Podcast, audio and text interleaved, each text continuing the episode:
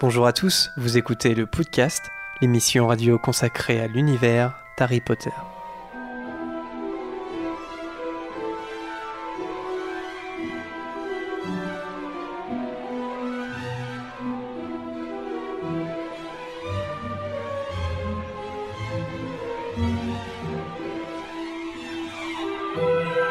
Bonjour à tous et bienvenue dans ce 44e épisode du podcast.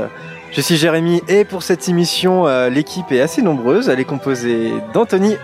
Bonjour. De Lucas. Yo. D'Alice. Hello. De Laura. Salut.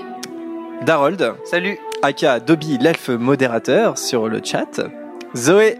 Salut. Et de Vanessa. Salut à tous. Euh, une belle euh, équipe hein, pour euh, cette émission euh, spéciale étymologie. Ça fait longtemps qu'on vous en avait parlé au podcast. Hein. Euh, À chaque fois, on se dit tiens, ça serait pas mal de faire une émission là-dessus. Je crois que c'est depuis la saison 1 d'ailleurs qu'on le dit. Et donc, on l'a enfin proposé en sondage et euh, sans trop de surprise. C'est ce qui a remporté voilà le sondage assez haut la main. Et avant de parler du coup d'étymologie, il y aura un courrier des auditeurs en introduction comme d'habitude, une gazette des sorciers euh, par Vanessa. Je crois, oui. c'est bon. Oui, oui, c'est ça. Oui. Euh, il y aura donc le thème l'étymologie et ensuite un quiz euh, de Bertie Crochu. Euh, juste avant de passer euh, à l'introduction, je crois qu'aujourd'hui est un jour spécial pour l'un d'entre nous. Si je me dis pas de bêtises. Non? J'ai une petite surprise sonore. C'est parti. Ouais.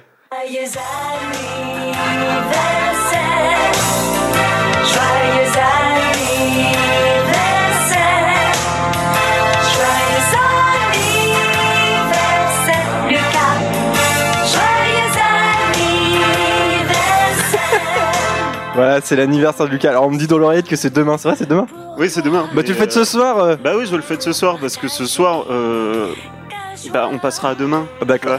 D'ailleurs, s'il y a des gens sur quand venez au Vertigo, ça sera la teuf. Allez. J'allais le dire. J'allais inviter tout le monde. voilà, vous pouvez fêter joyeux anniversaire Lucas. C'est son podcast spécial aujourd'hui. D'ailleurs, on parlera pas d'étymologie, on parlera de l'anniversaire de Lucas. Allez, c'est parti pendant deux heures. Allez, c'est parti, on passe tout de suite au courrier des auditeurs avant de dire d'autres bêtises. C'est parti. Voilà, Erol avec le courrier.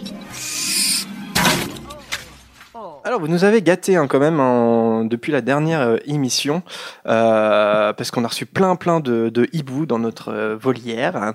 Euh, des hiboux copieux quoique digestes hein, pour beaucoup. Euh, euh, avant de passer au premier message, juste pour vous dire, comme euh, on l'a annoncé sur les réseaux sociaux, on sera au salon Grimoire et Chaudron à Dijon. Les 2 et 3 juin prochains, il y aura une petite partie de l'équipe qui euh, va aller à ce euh, salon. On est super content, on a tous hâte de rencontrer plein de fans à Dijon, donc n'hésitez pas. Si vous êtes euh, de la région si vous pouvez vous rendre sur place, la billetterie est disponible et donc voilà, on pense que ça sera un chouette salon. On a tous hâte d'y aller, on va prendre un porte-loin pour se rendre à Dijon, j'y suis jamais allé perso, ça va être sympa. Et euh, juste aussi pour euh, vous dire, euh, on base beaucoup nos émissions sur le wiki Harry Potter francophone. Et voilà, juste pour vous annoncer, on va le dire sur les réseaux sociaux, là on l'a pas encore fait, mais que c'est maintenant notre partenaire officiel. Voilà, donc c'est notre référence, mais c'est officiel, ce n'est plus officieux. Voilà, et notamment pour cette émission sur l'étymologie, on, va, je pense, pas mal se référencer au Wikipédia Harry Potter. Allez, je passe tout de suite au premier message euh, de Laïa, donc euh, sur le site euh, internet podcast.com, euh, qui nous dit Je suis en train de re-re-re-relire les Harry Potter et je me suis euh, rendu compte que, cer- euh, que certains sens cachés m'avaient échappé durant mes premières euh, lectures, enfin mes lectures précédentes. Je pense notamment au deuxième tome lorsque Harry se fait secourir par Fred, George et Ron chez les Dursley. L'un des jumeaux parle de Percy en disant qu'il n'est pas sorti de sa chambre de l'été. On apprend plus tard qu'il écrivait à Pénélope Dauclair. Cependant, les mots employés sonnent différem- différemment maintenant lorsque je lis Percy est très bizarre. Donc ça, c'est une citation. Il reste que presque tout le temps enfermé dans sa chambre, mais on peut quand même pas passer toutes ses journées à astiquer son insigne de préfet. Sachant qu'il a 16 ans et qu'il euh, et qu'il correspond avec sa petite amie, je doute qu'il soit réellement question de son insigne. Est-ce que vous avez eu cette impression lors de vos relectures Euh, Est-ce que vous pensez que c'était volontaire de la part de l'auteur, à moins que j'ai un esprit trop perverti, ce qui ne m'étonnerait pas? Est-ce que vous vous êtes déjà fait euh, ce même type de réflexion que Laïa? Moi, perso, j'ai bien rigolé en lisant le message, du coup. Je Ouais. pense qu'on a tous été euh, pris du- d'un petit fou rire. Euh, non, j'y avais pas du tout pensé à ça. Et maintenant qu'elle le dit, oui, possiblement. Mais j'y avais pas pensé, non. Ouais, euh, son âge. Je crois qu'elle donne aussi un autre exemple, celui-là du canard en caoutchouc d'Arthur Weasley, euh, qui, qui peut paraître une, ouais, une question assez naïve, mais en fait, euh, ouais, ça dépend à quel âge on, on le lit, c'est vrai. Bah, je crois que moi, quand je lis Harry Potter, j'ai encore cet esprit pur de mes premières lectures, de, de mon moi de 11 ans. Je les relis toujours avec un peu cette nostalgie, et donc j'avais jamais fait le lien. Ouais. Vraiment, même le canard en plastique, moi j'avais... euh, pourtant, ça paraît assez évident qu'on peut faire un parallèle assez assez rapidement, mais euh, ouais, non, quand j'ai lu le message, j'étais en train de boire une bière au beurre, et j'en ai recraché une partie sur mon clavier d'ailleurs, donc euh, voilà. Je... Il y a quand même toute une partie de l'adolescence, qu'on va dire, qui est pas trop euh, abordée dans les livres.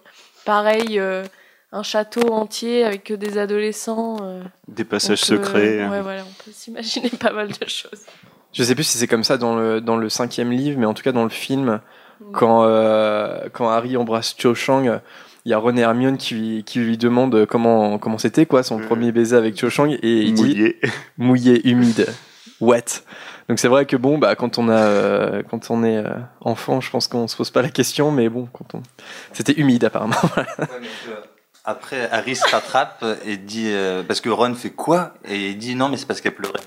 Ouais, oui, oui, non mais oui, oui. Pour le canard en plastique, moi j'y ai pensé dès mes 12-13 ans. J'avais l'esprit Ouais. mal placé. Par contre, sur, euh, sur Percy Bravo, j'y avais jamais euh, songé. Pourquoi tu te déplaces jusque là, toi bro Harold est puni, il n'a pas de micro. C'est ça. Euh, alors, un prochain message de Valentin, euh, également sur le site internet. Donc, je garde euh, les questions comme d'habitude un petit peu, Valentin. Euh, il nous pose la question suivante serait-il possible que vous consacrez une émission spéciale sur les citations de J.K. Rowling Un succès fulgurant pour cette proposition de thème. Non, mais oui, pourquoi pas. euh, euh, ça serait un. Je sais pas si on peut trouver quelque part sur la Gazette ou ailleurs un, ré- un récap un peu de tout, tout ce que J.K. Rowling a pu dire euh, euh, dans les interviews sur les réseaux sociaux. Ça serait, un- ça serait intéressant, tu me diras. euh, Est-ce que la saga Harry Potter est considérée comme une, euh, comme une citation? Ouais, non, mais je veux dire les, les choses qu'elle a pu dire à côté. euh, Ouais, c'est ces Il y, y interventions. une- il y a une époque où elle a beaucoup beaucoup parlé, euh, notamment Dumbledore gay, euh, qui est un peu le- l'exemple, je pense, le plus euh, là, qui le premier qui me vient en tête, c'est quelque chose qui est pas dans les livres et qui a fait beaucoup parler hein, ensuite. Et je pense qu'il y a plein d'autres exemples comme ça. euh, tous les tous les ans aussi, elle s'excuse d'avoir euh, tué un d'avoir ouais tué un personnage. Ça peut être sympa de de faire un récap de tout ça. Pourquoi pas, Valentin On va y réfléchir. Et il nous demande aussi euh, si on va faire une émission sur les jeux vidéo. Alors c'est en préparation, voilà. Ça sera peut-être pas un podcast là comme on fait là, mais ça sera peut-être en vidéo, voilà, pour développer notre chaîne YouTube. On est en train d'y travailler. On lance notre chaîne gaming. Notre Alors, chaîne, euh, ouais. c'est Podcast Gaming. Euh, non, on aimerait bien faire des petites vidéos YouTube euh, de temps en temps. Salut les petits loulous. Alors aujourd'hui, on va faire une vidéo un peu spéciale. On peut faire un vlog à Dijon, tu sais, euh, Avec la musique. euh, oui, avec des musiques libres de droit et tout. Oui, c'est ça. On pourrait. Euh, un prochain, prochain message de Laura, cette fois par euh, mail. Euh, Vous le- me manquiez, ça faisait un moment. je tenais plus. C'était toi, je le disais. on invente, en fait, on s'envoie des messages pour histoire de dire qu'on a des auditeurs qui nous envoient des messages. Comme à, la, comme à la radio locale, tu sais, c'est, c'est le régisseur qui va appeler au téléphone. Bon, allez. Bah, tu sais, euh, tu, tu, tu fais un concours, les gens, il faut qu'ils appellent, mais si t'as pas d'appel, tu, tu bah, t'appelles, quoi. Euh, euh, Laura, elle nous dit Je suis trop contente de vous envoyer mon premier courrier par hibou. Je vous ai connu grâce au bal des sorciers 2017. C'était la première fois que je venais à l'événement et je ne vous connaissais pas du tout. Je n'ai pas eu l'occasion euh, de vous rencontrer, mais j'ai écouté l'émission les jours suivants. J'ai tout de suite aimé le concept et l'ambiance joyeuse de vos émissions. Bah, merci Laura. Elle a une question pour nous. Est-ce que c'est sûr que vous revenez pour la prochaine édition du bal des sorciers? Ça serait avec plaisir de vous rencontrer. Eh ben, euh, on ne sait pas, mais euh, pourquoi pas Possiblement, si on est invité encore une fois. c'est trop ça. moi, Je sais plus pourquoi on avait. Pareil, on avait une question comme ça. On avait dit, bah oui, si on nous invite. euh, Non, il faudrait voir, mais euh, nous, on avait bien aimé. Hein, euh, ah oui, oui, c'était trop bien. ouais. C'est quoi Ce sera Halloween, euh, prochain Halloween? C'est le week-end Ou- juste après Halloween. C'est début, ça. Début novembre. Sera, ouais, parce que euh, ils viennent d'annoncer ça il y a pas très longtemps, donc ça sera les 3 et 4 novembre. Euh, et cette fois-ci, ça sera à l'abbaye de Fondouce, parce que chaque année, c'est un- dans un endroit différent. Et euh, c'est une abbaye qui se trouve en Charente-Maritime. Voilà, donc ça fait, ça fait un petit peu plus loin, mais euh, bon, euh, en même temps, on va à Dijon, j'ai envie de dire. Est-ce qu'elle sera chauffée ce coup-ci? Ah oui, si on vient, on veut du chauffage, s'il vous plaît. Si le Tipeee est bien gardé, on pourra y aller. si le Tipeee, il est bien. C'est ça. Si vous voulez nous voir au bal des sorciers, faites chauffer le Tipeee. Bah, euh, écoutez, pour le moment, il n'y a rien d'officiel, mais en tout cas, nous, on, est partant dans l'idée. Et puis, ça sera un plaisir de, de t'y voir là-bas, Laura, si on y va effectivement. Euh, un prochain message de Charline, cette fois en commentaire euh, sur le site. Alors, Charline nous dit Je n'ai jamais compris pourquoi Lord Voldemort n'a jamais eu de soupçon vis-à-vis de Rogue, puisque ce dernier était un excellent Occlumens, et Voldemort lui-même était également un très grand Legilimens et Occlumens. Vu les circonstances, pourquoi Voldemort n'a jamais émis de soupçon sur Rogue, sachant qu'il ne pouvait pas lire dans ses pensées, même s'il le considérait euh, comme son bras droit et que Rogue a fait beaucoup pour lui? Est-ce que euh, lorsqu'on est Occlumens, on a la capacité de modifier nos souvenirs et nos pensées et ainsi les dissimuler des Legilimens Je ne sais plus si cela a été expliqué dans les livres ou sur Pottermore et j'espère que vous pourrez euh, m'éclairer sur la question. Harold. Alors, euh, oui, je, pense pouvoir éclairer euh, en reprenant déjà un passage que quand Harry a ses cours euh, d'occlumency avec Rogue, qui lui dit que c'est pas, on lit pas dans les pensées des gens comme dans un livre ouvert. Donc, à moins de lancer le sort Leg- Legilimens, déjà on ne peut pas lire dans les pensées de quelqu'un, mais on peut capter ses émotions. Et du coup, en étant occlumens, on arrive à, on va dire entre guillemets, refouler ses émotions, c'est-à-dire qu'on ne laisse pas transparaître si on est heureux, content, si on ment, si on ment pas. Donc, c'est-à-dire que Rogue pourrait toujours dire la vérité à Voldemort. C'est juste ça en fait. Euh, et il faudrait que Voldemort l'attaque de, de fond, euh, vraiment de face, pour, euh, via un sort pour lire dans ses pensées concrètement. Voilà. Ouais. Et puis, je pense qu'il serait capable de, de se protéger en plus s'il faisait ça. Et puis Rogue a quand même livré l'endroit, euh, enfin les parents de Harry. C'est quand même un bon gage de confiance. Après, dans les animaux fantastiques, Queenie n'a pas du tout besoin de jeter de sorts pour lire les pensées euh, de Jacob. Et Mais est-ce canon? Bah oui. C'est un scénario de J.K. Rowling quand même. Non, puis- Alors ouais, mais est-ce qu'elle lit dans les pensées? Parce que Oui.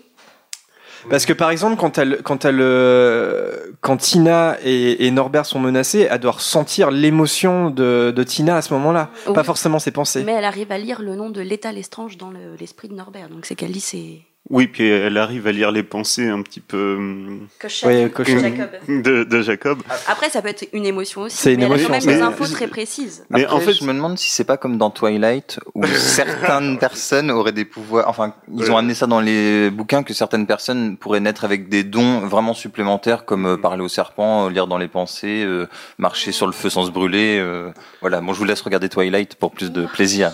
Et Joséphine Ange Gardien, du coup. et Joséphine, On en parlait en off tout à l'heure. les private jokes là. c'est- non mais ouais, justement, c'est- c'est un peu ce que je me disais parce que effectivement, Voldemort est un excellent Legilimens, mais il a pas un don particulier, alors que Queenie, euh, c'est juste, c'est- vraiment un don personnel qui est de lire vraiment euh, comme ça en voyant les gens, et c'est ce qu'ils pensent quoi. Ouais, c'est ça, c'est que je vois un peu Queenie comme euh, Tonks en fait, qui qui, qui est euh, métamorphage. Métamorphose. Métamorphomage. Une dragée. Ok, une dragée. non, tout à l'heure. je, je vois un peu ça comme un, comme un don de, de naissance, en fait, euh, ce, ce, ce, ce qu'a Queenie. Euh, Rogue, c'est pas un don de naissance, c'est une pratique euh, dans laquelle il excelle, mais qui fait pas partie euh, d'un don particulier, je pense. Et puis c'est sûrement entraîné pour ça justement, pour euh, pouvoir combattre aussi euh, Voldemort là-dessus, parce qu'il savait qu'en jouant euh, l'agent double, euh, il serait particulièrement... Vulnérable. Voilà. Mais d'ailleurs, moi, je pense, moi, je pense vraiment que euh, Rogue est un meilleur Occlumens que Voldemort. Oui, en fait. et, et justement, je pense que Voldemort est trop prétentieux et trop un but de lui-même pour se dire Rogue est meilleur que moi euh, dans ce domaine-là. Ouais, ouais. Et donc, il, il met jamais en doute ce qu'il ressent vis-à-vis de Rogue. Ouais. Et puis, euh, enfin, ça peut paraître logique, mais je trouve qu'on le dit pas assez. Des fois, c'est il y a vraiment une différence entre Legilimens et Occlumens. C'est-à-dire que Voldemort est bon pour capter les émotions des autres, mais il est nul pour cacher les siennes. Je veux dire, dès, qu'- dès qu'on lui pique le moindre objet, il tue, il tue la moitié de la planète. Il y a un moment, euh, Bah, la preuve avec Harry, c'est que Oui. il y a un en fait euh, la, la connexion entre lui et Harry au, au début, elle va, enfin c'est à son profit à lui parce qu'il il l'utilise, mais à la fin il se fait complètement manipuler en fait parce que Harry va pas couper ce lien et il va en- il va l'utiliser en fait et Voldemort s'en rend pas compte donc c'est pas un super Occlumens. Alors après c'est lié à leur crux, est-ce qu'on peut comparer, je sais pas. Mais euh, Rogue est un excellent Clemens, mais dans le dans l'ordre du Phénix, quand euh, il donne des, des cours à Harry, au bout d'un moment, il lui lance un- enfin il, il, il lance euh, ouais un Legilimens et euh, Harry fait un protégo, je crois. Ouais. Mais du coup, il arrive quand même euh, à avoir une partie de l'enfance en gros euh, de de, de Snape et euh, je trouve que c'est, euh, enfin, il en voit beaucoup quand même pour quelqu'un qui est censé savoir se protéger aussi quoi. Bah parce qu'il a été surpris, je pense. Ouais, il y a l'effet. Ouais. de Il s'a- il s'attendait pas vraiment à ce qu'il y ait une contre-attaque d'Harry. euh, il pensait qu'Harry allait bloquer ses, ses souvenirs et pas à réattaquer derrière. En... Enfin, il en a pas fait exprès, c'est un protégo, mais euh, Belle scène. euh, ouais, euh. Rogue le stoppe quand il s'en, quand il reprend le dessus d'ailleurs. Il lui dit non mais vous avez rien à faire dans mes souvenirs, dégagez. Mm, mm, mm. Le stop au bout d'une heure. hein. non parce que je pense qu'à mon avis, parcourir des souvenirs, ça peut aller super vite. Justement, c'est plus, Ouais, à mon avis, c'est plus une séquence de souvenirs et d'émotions qui arrivent comme si c'était les tiens, plutôt que effectivement, euh, dans, dans le monde réel, ça se trouve, ça a pris quoi, Ouais. deux secondes. Pour moi, c'est des flashs, ouais. ouais. Ça, ça paraît très long. C'est la mise en scène de- dans les films euh, donne cet aspect-là. T'as l'impression qu'il n'y a pas de temps qui, qui est passé. Euh, ouais, effectivement. Bah, bonne question, euh, Charline. Tu vois, regarde, euh, on, on- on peut. Je pense qu'on pourrait en parler. On pourrait en faire un podcast. Rogue est-il meilleur Occlumens que Voldemort? Oui. Euh, une deuxième question de Charline qui nous dit Pensez-vous que les elfes de maison travaillant dans les cuisines de Poudlard préparent des alternatives végétaliennes? Sans compter les sorciers et sorcières allergiques, les sorciers et sorcières ayant un régime alimentaire particulier pour des raisons de croyance, et j'en passe. Bah, vu tout ce qu'il y a sur les tables de la grande ta- salle, euh, je pense qu'il y a de quoi euh, satisfaire tout le monde. Ouais. Ouais, c'est vrai. En fait, vu que c'est un banquet et pas à l'assiette, un peu comme dans nous, nos cantines et tout, euh, c'est vrai qu'il y a peut-être plus le choix. Ouais, enfin, eh, bonjour les elfes de maison en, 2010 en 2018 qui doivent faire des trucs gluten-free, euh, sans matière grasse Oh, ajoutée, c'est facile, c'est facile. Bah, surtout avec la magie, il y a peut-être euh, tu- sans produits laitiers ni rien. il y a peut-être un sortilège pour euh, retirer le gluten, tu sais. tout, est, tout est plus simple avec de la magie. Euh, non, par contre, euh, on Vu que c'est de la magie, peut-être que rien n'est à base de viande, mais tout est à base de soja déjà. on Mais- n'a aucune preuve. euh. on- on- ouais, c'est alors, vrai qu'avec la magie, tu peux rendre le soja bon, ça doit être chouette ça. C'est- C'est c'est- c'est plus ou moins euh, sous-entendu sur- sous quelques lignes de texte que les sorciers ont une morphologie euh, un peu plus costaude euh, que les moldus, donc je, je suis pas sûr qu'il y ait beaucoup d'allergiques. Bah oui, par exemple, au tout début, euh, quand euh, Hagrid il est épouvanté à l'idée qu'ils aient pu mourir dans un accident de voiture, je suis désolé si t'as pas ta baguette sur toi, que tu as un accident de voiture, normalement t'es quand même mort de chez mort en fait. Euh, du coup, lui ça lui paraît totalement impossible. Il y a des fois ils font des chutes de je ne sais combien de mètres, ils, ils ont à la limite un petit bleu à la joue, puis c'est tout. Euh, ils sont quand même dans un coffre rempli d'objets brûlants. Ils ont voilà, bon, ils ressortent, ça va. Ils sont, ils sont brûlés, mais tranquilles. Je pense qu'il y a une sorte de forme de résistance. Par contre, ils peuvent attraper la dragon, c'est elle qui est très dangereuse. Attention. Non, mais je sais plus si c'était dans cette émission euh, là ou pas. Alors attendez, je sais plus ce que je voulais dire. Sur le. Ah oui, si on s'était posé la question euh, à propos des animaux fantastiques notamment. Euh, Est-ce que Norbert est, est- est végétarien ou pas? Euh, Il y a une scène de repas et c'est un, c'est une pâtisserie qui mange. Euh, Est-ce qu'il y a des sorciers euh, végétariens? Moi, je pense que s'il y en a un, ça serait, ça serait bien Norbert quand même. Euh, on avait on- Luna? Ouais, Luna, ouais, c'est vrai. Et Ginny, et c'est Ginny. la meilleure. Bah oui, juste pour dire le plaisir de, de citer Ginny. Euh, non mais voilà, c'est une question qu'on peut se poser. Euh, je- euh, dans mon souvenir, euh, l'écrivain du Quidditch à travers les âges, Kenilworthy Wisp, il est adepte de la cuisine végétarienne. C'est c'est écrit dans la préface. Voilà. Donc euh, je sais pas, ça serait euh, peut-être à creuser. Moi je pense que Norbert est végétarien, je le vois pas manger de- des animaux. Et là, dans deux jours, il y a J.K. Rowling qui fait Au fait, c'est pas dans le livre, mais euh, Norbert, il est végétalien. euh, que des trucs comme ça, quoi. Comme elle fait d'habitude. Alors non, mais par contre sur euh, Kenilworthy Wisp, elle a déjà dit que euh, il s'entendrait pas avec Norbert Dragono, voilà. Et, euh, et je crois qu'elle a évoqué, en fait, il aime la viande, enfin, il serait pas végétarien, je crois. Je- ça, ça me rappelle un souvenir comme ça. Mais sur Norbert, ça m'étonnerait pas, par exemple, qu'on ait une petite info là-dessus. C'est intéressant, voilà. Intéressant. Galou Potter sur Facebook qui nous dit euh, J'ai eu vent par ma fille de 17 ans d'une théorie. euh, je sais que dans le courrier des, des- des lecteurs, on, on aime souvent en citer. Autour du chiffre 7, euh, donc les 7 tomes qui représenteraient dans l'ordre les 7 étapes du deuil. Est-ce que vous avez déjà entendu parler de cette théorie? Ouais. Donc le tome 1 serait la première étape du deuil et ainsi de suite. Alors les, moi je connaissais pas vraiment cette théorie. euh, du coup j'étais un peu regardé. C'est quoi ces sept étapes du deuil Euh, Alors il faut savoir qu'à la base il y en a, en plutôt cinq parce que c'est souvent, euh, on prend souvent comme référence le, docteur. Alors je vais le dire bien, Kubler-Ross. Donc c'est une schématisation inspirée par ce docteur-là. Et en fait on a, on a rajouté deux, deux étapes. Donc les étapes sont les suivantes. La première c'est le choc. Le deuxième le déni. La troisième la colère. Quatrième, la tristesse. La cinquième, la résignation. Sixième, l'acceptation. Et enfin, en septième, la reconstruction. Et donc voilà, il y en a qui ont basé euh, une théorie comme quoi, en fait, chaque, euh, chaque étape correspond à chaque livre d'Harry Potter. Moi, je trouve pas.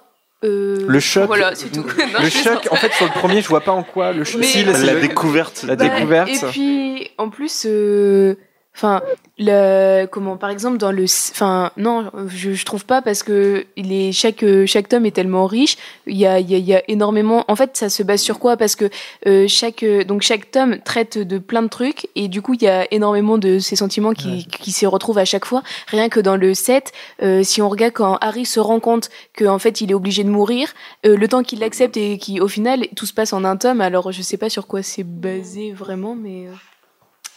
C'est c'est vrai que ouais, je suis d'accord avec Laura, c'est cette étape, on les retrouve un peu dans chaque roman finalement. Donc euh, surtout vers la fin, parce que c'est vrai qu'on dans, dans les premiers ils sont assez courts, mais c'est vrai que ouais dans le 7 t'as toutes les étapes du deuil déjà qui passent. Donc euh, Ouais, puis je pense que c'est euh, c'est assez générique quand même, tu vois, ces, ces, ces étapes-là. C'est-à-dire qu'à mon avis, peu importe le nom que tu leur donnerais, je pense que tu peux toujours y voir quelque chose. Le choc, le déni, la colère. euh, Par exemple, le déni dans la chambre des secrets, je trouve pas ça très marquant. Mais si on creuse un petit peu, je suis sûr qu'on Bah, si. bricole une théorie autour de si ça. par rapport au fait qu'il est fourche-langue et que et qu'il serait un héritier Oui, de voilà. Serpentard, vois, il y a le déni là-dessus. Mais oui, non, mais mais oui, tu, tu peux, vois. tu peux trouver effectivement en creusant un peu, tu trouves partout quoi.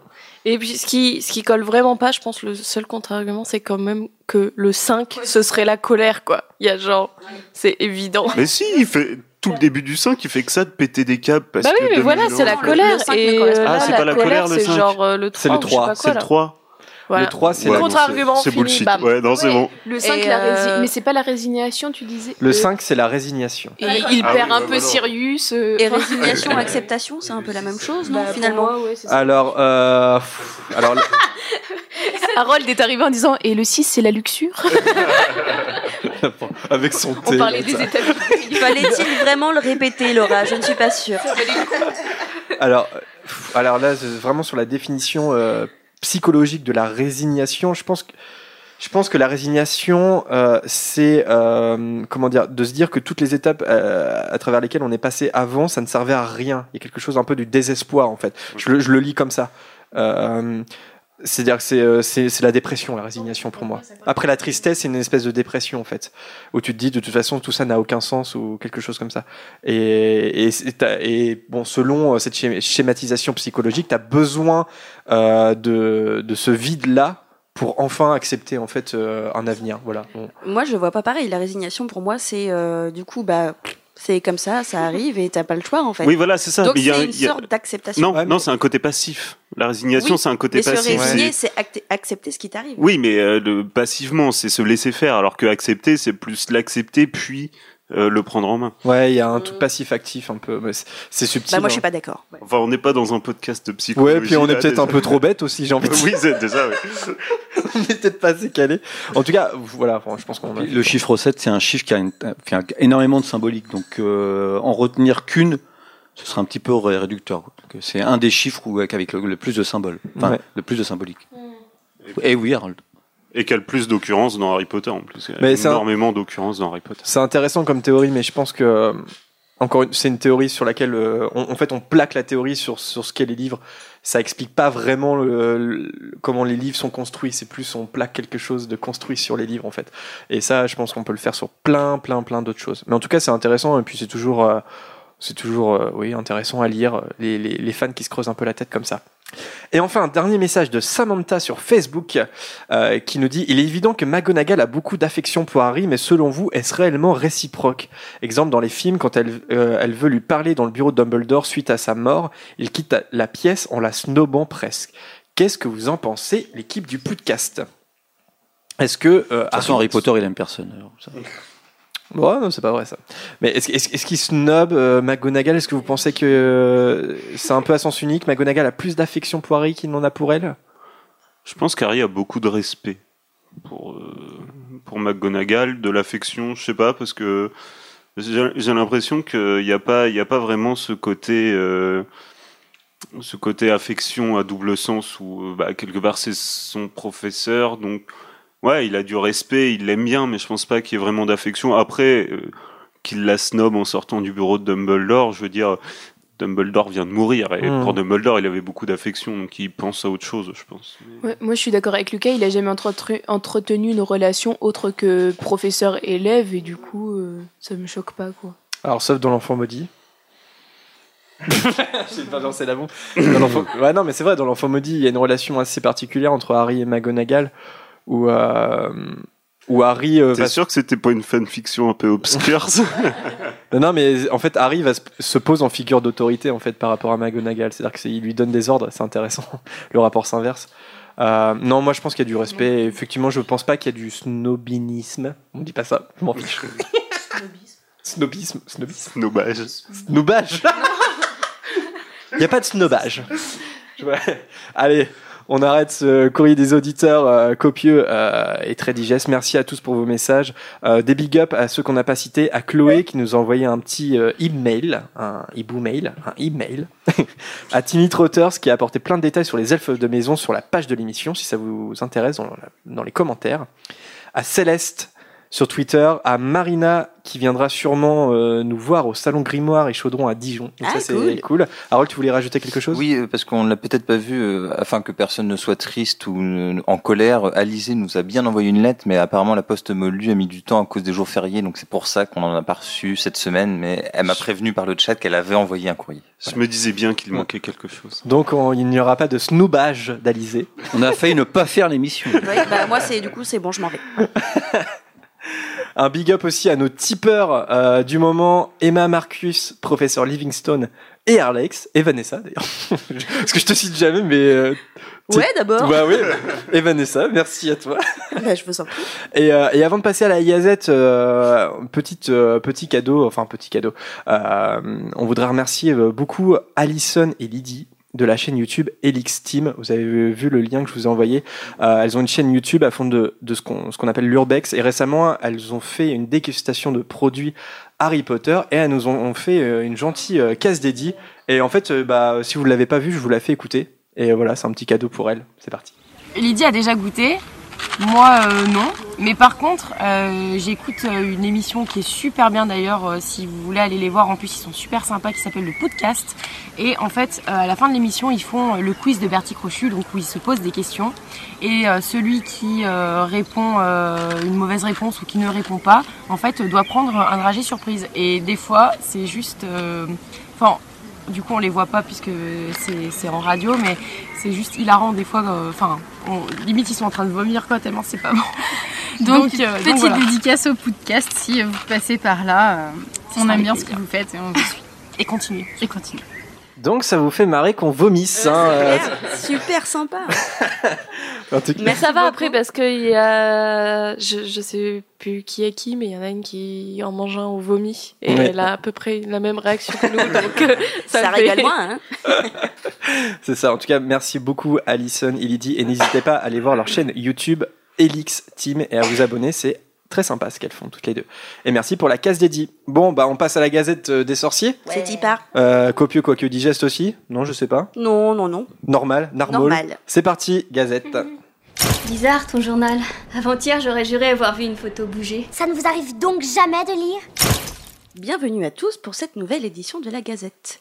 En premier, je vais vite fait vous parler d'une interview donnée par la Gazette à la convention Welcome to the Magic School, j'ai bossé mon, mon accent, en janvier dernier. Oh là, Oui, c'est normal. problème de son. Euh, ils ont pu avoir pour eux tout seuls Harry Melling, l'interprète de Dur- euh, Dudley Dursley, pardon, qui suit son petit bonhomme de chemin sur les planches, les planches de théâtre évidemment. Si vous souhaitez voir et lire l'interview, c'est une publication du 30 avril à rechercher donc sur la Gazette du Sorcier. On poursuit avec un article du 1er mai pour les fans de Lego.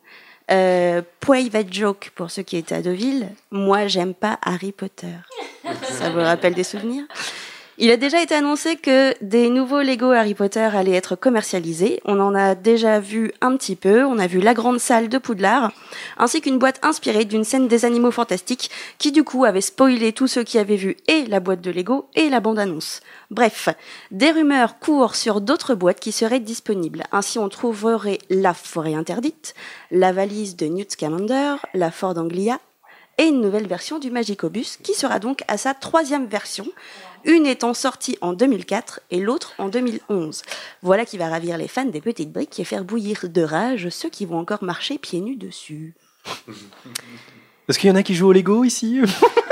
Oui, la Ford Anglia, je l'ai déjà. J'ai déjà une version Lego de la Ford Anglia. Trop cool Bah photo Photo, photo. Photo, photo Ça donne envie les Lego. Moi, j'en ai pas perso. Oui, mais c'est Ça cher. fait super longtemps que j'en ai pas cher. fait, ça me donne trop envie. Bah puis là, ils, ont l'air super cool, les nouveaux qui vont sortir là. Ça a Est-ce que je peux ra- raconter une toute petite histoire très vite qui a pas Ah bah, trop de vas-y, rapport mais qui a un peu un peu de rapport quand même. Euh, mon frère s'est fait spoiler euh, un jour le film Captain America Civil War par une boîte de Lego parce que il était dans un magasin de jouets et, et sur euh, sur la boîte en fait tu voyais le visuel où il y a euh, Ant-Man donc est le personnage euh, qui a des super euh, pouvoirs de fourmi. en gros Il peut Il a une super pas. combinaison qui de, Et en fait, il, sur la boîte, c'était c'était montré euh, qu'il était en énorme par rapport aux autres parce qu'il peut devenir très petit, mais il peut devenir très gros. Et en fait, ça, tu sais dans les comics que c'est un super pouvoir qu'il a, mais dans les films, c'était jamais arrivé. Et du coup, mon frère a vu ce truc-là de la bataille et il savait qu'à un moment, il allait devenir gros, alors que c'est un moment cool dans le film où Mm. tu t'y attends pas. Et voilà. Alors, ma tu veux plutôt histoire. dire grand que gros les, les deux, non? Bah, D'ailleurs, euh, ils l'ont fait sur, euh, sur Harry Potter, hein, parce qu'on on, on en avait parlé euh, dans, je sais plus, dans la Gazette. euh, euh, ils ont spoilé en fait euh, ce qu'on voit, euh, un élément qu'on voit dans la bande-annonce euh, du, des Animaux Fantastiques 2. Voilà, en fait, ils, ont- en fait, ils ont un des trucs qu'on voit en fait dans la bande-annonce. Ils ont dit ah bah regardez, on en fait une boîte de jeu et en fait la boîte de, de la boîte. la boîte a un titre et en fait du coup ça t'explique ce que tu vois à l'écran. Bah, Oui, c'est un peu comme si tu voyais un personnage Ah, avec euh, un personnage féminin pour pas de spoiler et Je ne vois pas pourquoi je m'emmerde à faire la Gazette. parce Ah, dans fait, la Gazette, on tu l'as n'écoute dit. pas. Non, je devais mais, checker mais ouais le, le titre de la boîte est hyper évocateur ça dit tout en fait c'est- Ouais, ouais. non mais je dirais pas mais c'est un peu comme si tu voyais un personnage avec une femme et que la boîte s'appelait la mère de machin et t'es là ah bah merci alors que t'es pas au courant quoi c'est du même acabit hein, Puis pas d'excuses en plus. Bon. mais bon on ne dit rien de plus parce qu'on ne peut pas parler du film sans que Lucas Euh, s'évanouisse donc, euh, Qu'est-ce qu'il y a écrit sur la boîte? Bah non, on le dira pas, on dira pas. mm, mm, bip En off, on dira. Tu iras voir sur, euh, sur. Google. On passe à une publication du 11 mai qui nous parle de la suite de Hogwarts Mystery. Les développeurs ont développé, mais pas assez au goût de certains.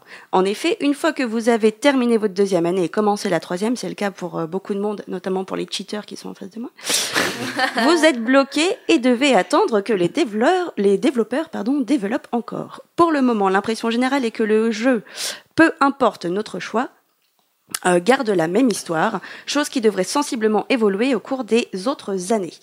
Euh, des années du jeu, pas des années à venir, j'espère, parce que sinon c'est un scandale. Au niveau des relations entre personnages, je cite donc euh, les développeurs qui ont développé, des amis pourraient devenir des ennemis et les ennemis devenir des amis. Nous tiendrons donc notre pff, ce mot n'existe pas. J'ai écrit destion. Je ne sais pas ce que ça veut dire. Notre destin, Notre- destinée. Notre euh, Destin. destin. destin social en main, qui évoluera au fil de nos réponses, mais elles auront aussi un côté imposé si cela doit servir à l'histoire du jeu. Perso, j'aurais bien aimé que Rowan devienne mon ennemi parce qu'elle me saoule un peu cette nunuche. Un petit bisou avec Bill Weasley dans un coin sombre de Poudlard ne me dérangerait pas non plus. Bon, ouais, ça c'est moi. Ben oui, il y a Bill. Ah, tu n'as qui, qui a dit ça? Alice. Ah, tu ne joues pas donc. Euh, Moi, j'en suis toujours pas là non plus, donc euh, t'inquiète pas. Mais qu'est-ce que vous foutez? Je fais des cours de 8 heures.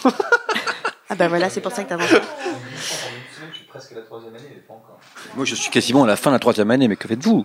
Alors, je vais continuer ma gazette. Par contre, vous vous taisez un petit peu, s'il vous plaît. On a déjà fait une émission là-dessus. hein, Voilà. c'est bon.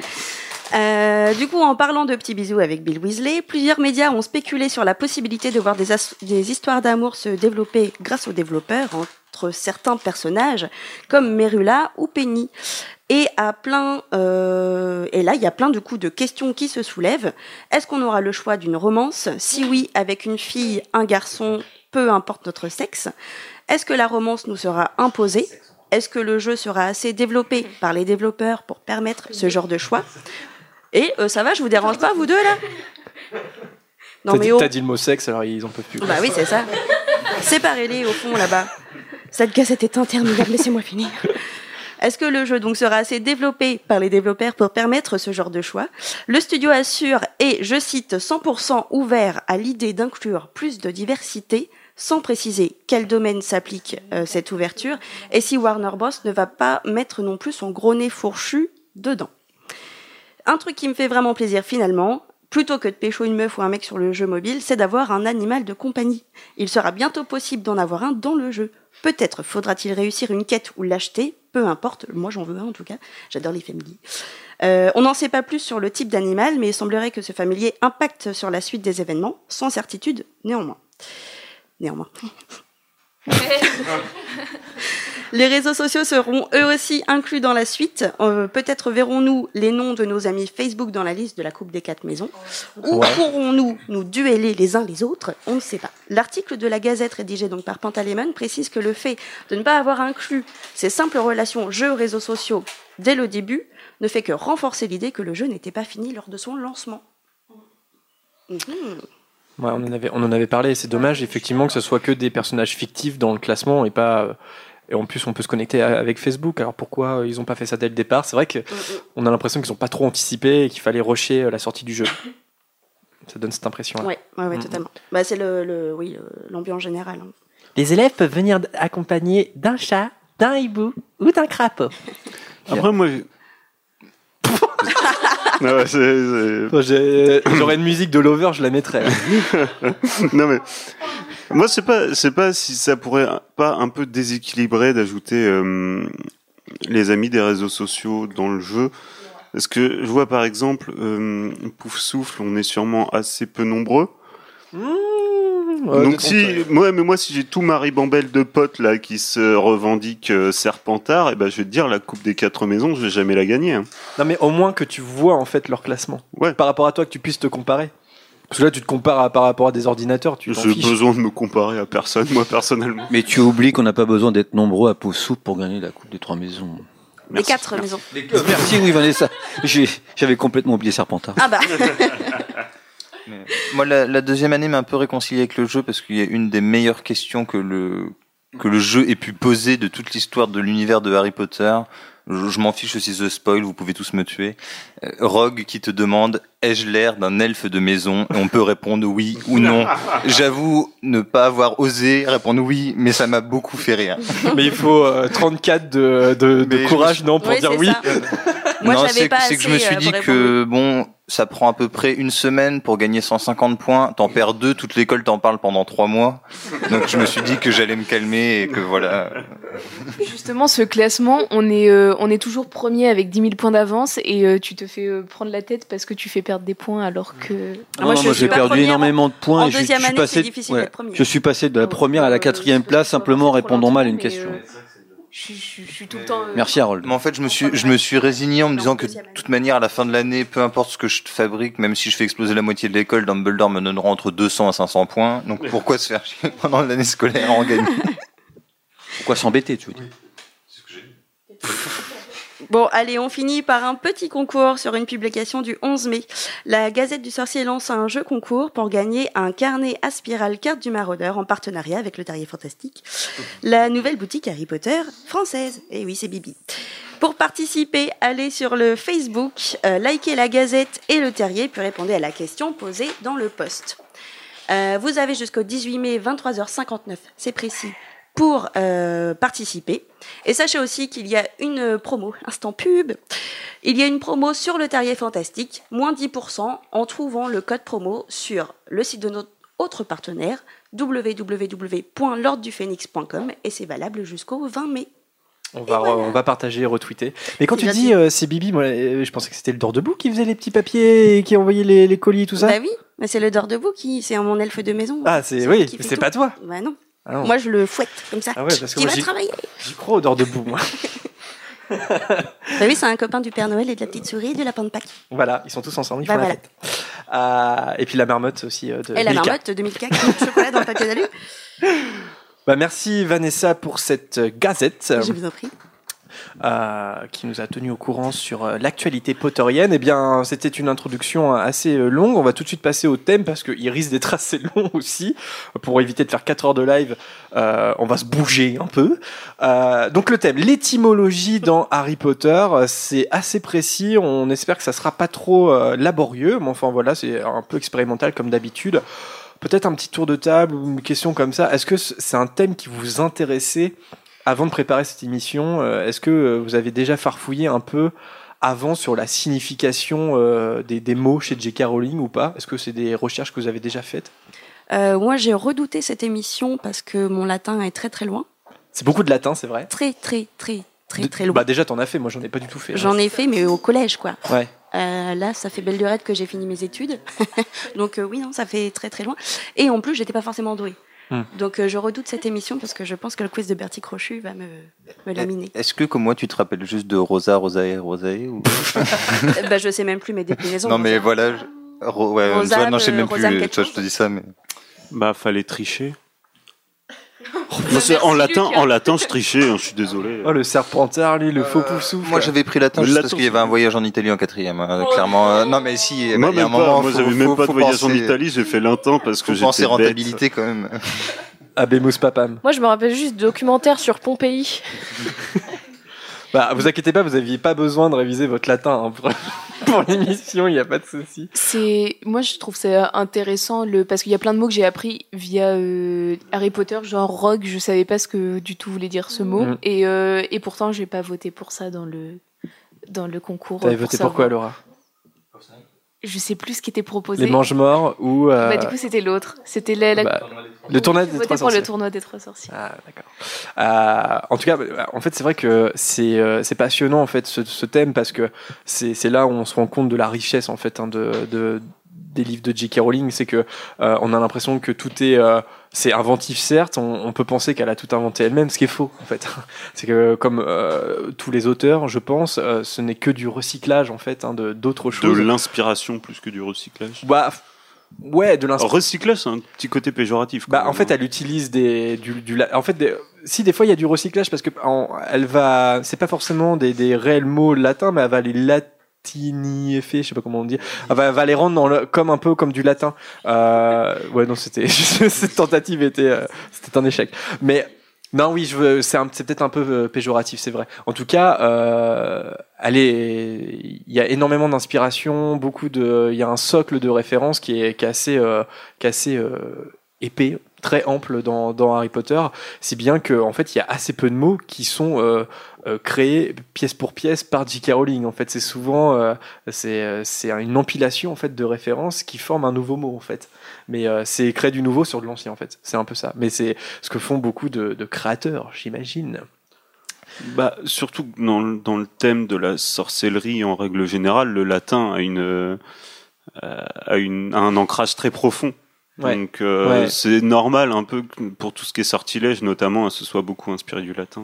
Alors, elle s'est inspirée beaucoup du latin, comme on va le voir, mais pas que aussi. Et c'est là où euh, c'est pour ça que cet univers est extrêmement riche aussi. C'est que euh, on va, il y a des petites surprises aussi quand on commence à creuser euh, l'étymologie. Il y a des choses des fois qu'on ne soupçonne pas. Voilà. Et euh, on espère tu parlais de recyclage, ouais, moi je suis pas trop d'accord parce que c'est plus compliqué justement ce qu'elle fait, c'est-à-dire d'aller chercher des, euh, des termes latinistes, tout ça, plutôt que d'inventer finalement, elle aurait pu inventer n'importe quoi, des noms, des formules que euh, totalement inventées. Ouais, mais quand Et je là c'est un vrai travail de recherche. C'était pas péjoratif quand je dis ça. C'était. Ah, nous on l'a pris comme ça. C'est- non, non, mais c'était, euh, c'est plus dans la, dans la méthode en fait. C'est-à-dire que tu, tu, tu vas prendre des références et tu vas refaire quelque chose de nouveau. Enfin, c'est, c'est en ça où faire du vieux, euh, prendre du vieux pour faire du neuf. euh, pour moi, c'est, c'est par là que je dis recyclage. Nous, on dit adapter, en fait. D'accord, merci. Je, d'accord, je, je, je ne dirais plus le mot recyclage. D'accord. Mais après, elle, elle a fait un peu des deux parce que je viens de me rappeler d'un sort qui s'appelle quand même le crack badaboom. Oui, voilà. non, oui, oui. Ah oui? Alors celui-là, par contre, en anglais, en anglais, je sais pas ce que c'est. Faudrait, faudrait le voir. euh. Craig Bedaboom. Putain, J'allais faire la même. Vous avez le même humour pourri, c'est bien.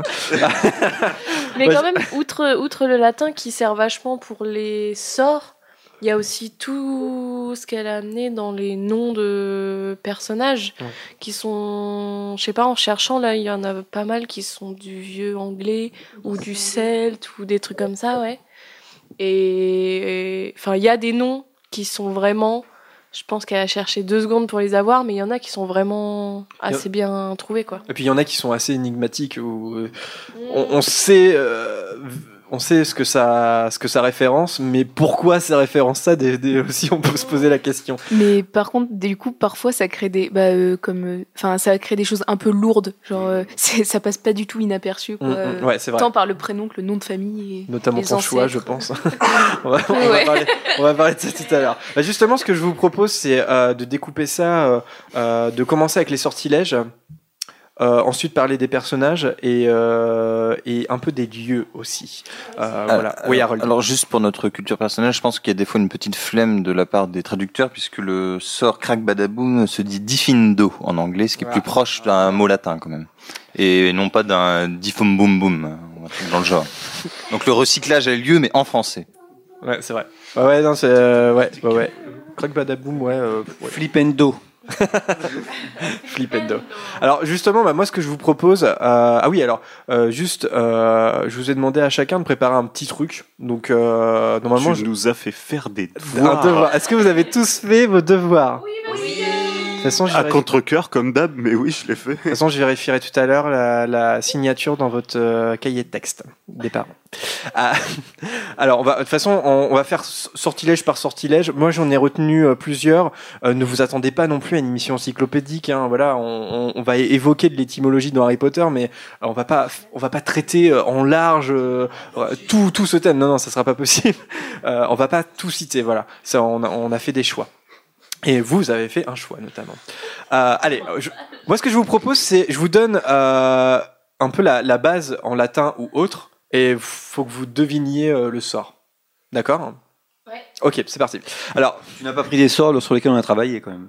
euh, non, mais justement quand ça Merci. sera vous, euh, t'inquiète pas, je T'inquiète, il gère. j'ai un code couleur, mais qui est impeccable.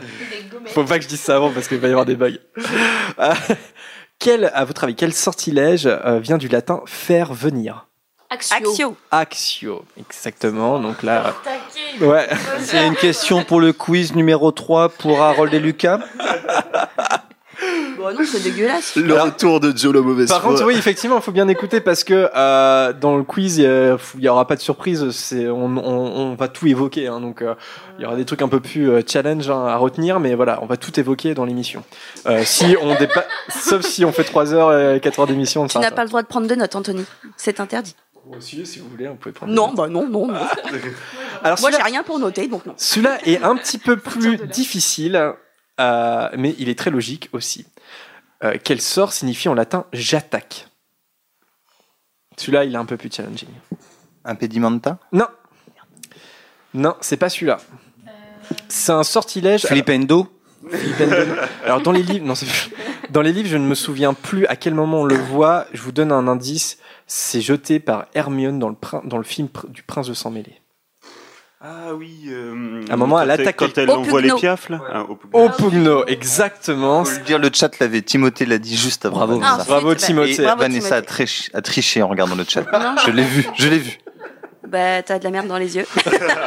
Oh, les polémiques qui servent à rien. Opugno, ça signifie en latin j'attaque. Voilà.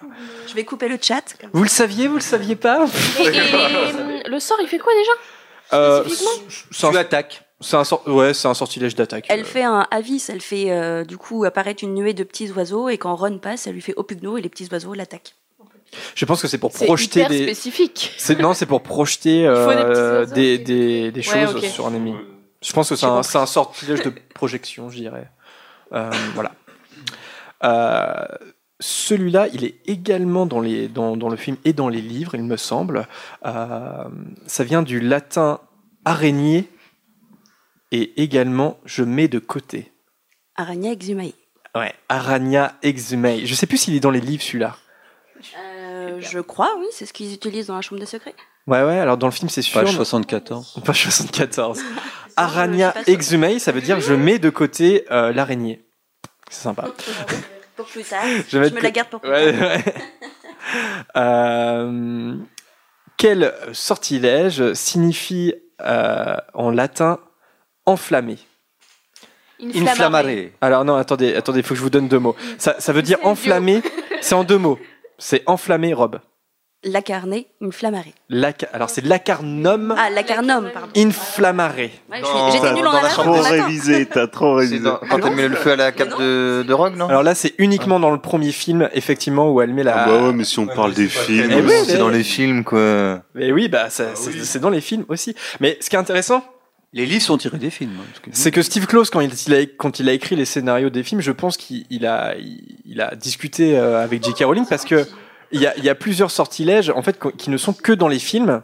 Comme il y a des sortilèges qui ne sont que dans les jeux vidéo, euh, Flipendo est le plus connu, euh, et en même temps qui reprennent ce- cette même étymologie qu'il y a dans les livres. Donc en fait, je pense que Rowling donne son aval à chaque fois en fait. hein. Euh, donc même si c'est pas dans le livre, je, pour moi c'est, euh, il y a quand même un J.K. Rowling euh, posé dessus. Est-ce qu'elle a donné son aval à Crack Badaboom ou pas? Pas la traduction, ça, non, on peut pas, tu peux pas, toi, il est traduit en combien de langues? Tu peux pas. 4. Alors là, euh, on, justement, il y a un exemple d'un sortilège qui vient pas euh, du latin, mais qui est rendu comme un mot latin. Mais en fait, ça vient du français assourdissant. Assurdiato. ouais. Ah ouais, assourdiato. Voilà, c'est pas du tout un mot latin, ça vient de assourdissant. Euh, et, euh, et là, est-ce que je peux dire, elle recycle le français pour le mettre en latin Elle adapte. le Elle adapte. Elle latinise le français. Elle latinise. Là, c'est qui est le, déjà que je cherchais. qui est déjà latinisé le, le, le français. Mais, Alors c'est ça qui est intéressant, c'est que euh, Rowling est euh, qu'est-ce que vous faites Rowling, Rowling est, euh, parle couramment le français, donc c'est pour ça qu'il y a du latin, mais il y a aussi du français. Donc là, c'en est, euh, c'en est une preuve. Et Assordato, ça fait un peu italien, c'est pas, non pour moi, c'est latinisant, mais euh, après l'italien euh, a des bases latines, hein, donc euh, vas-y, Alice, fais ton truc là. Mais non, non, il faut Hein Ah bon, d'accord, ok. Euh, eh bien, le prochain sort, ou les prochains sorts, ce sera Anthony qui va nous les présenter. M- mon code, mon code couleur euh, me m'indique ceci. Euh, quel a été ton choix, Anthony? Alors, les sortilèges impardonnables, il y en a trois, comme euh, vous le savez tous. Alors, je ne sais pas si je fais la version longue ou la version courte, parce que j'ai l'impression que j'ai. Tu fais la version qui te semble la mieux Oui. Alors, on va commencer par euh, Avada Kedavra. Étymo- Oui, j'allais. j'ai- J'ai pas osé. Je suis contente Il vient de tuer Zoé, hein, voilà. Zoé, tout va bien? Très bien. Bah, on est, En tout cas, on est très content que tu sois revenu, merci. Donc, alors, Avada Kedavra, c'est le seul qui étymologiquement.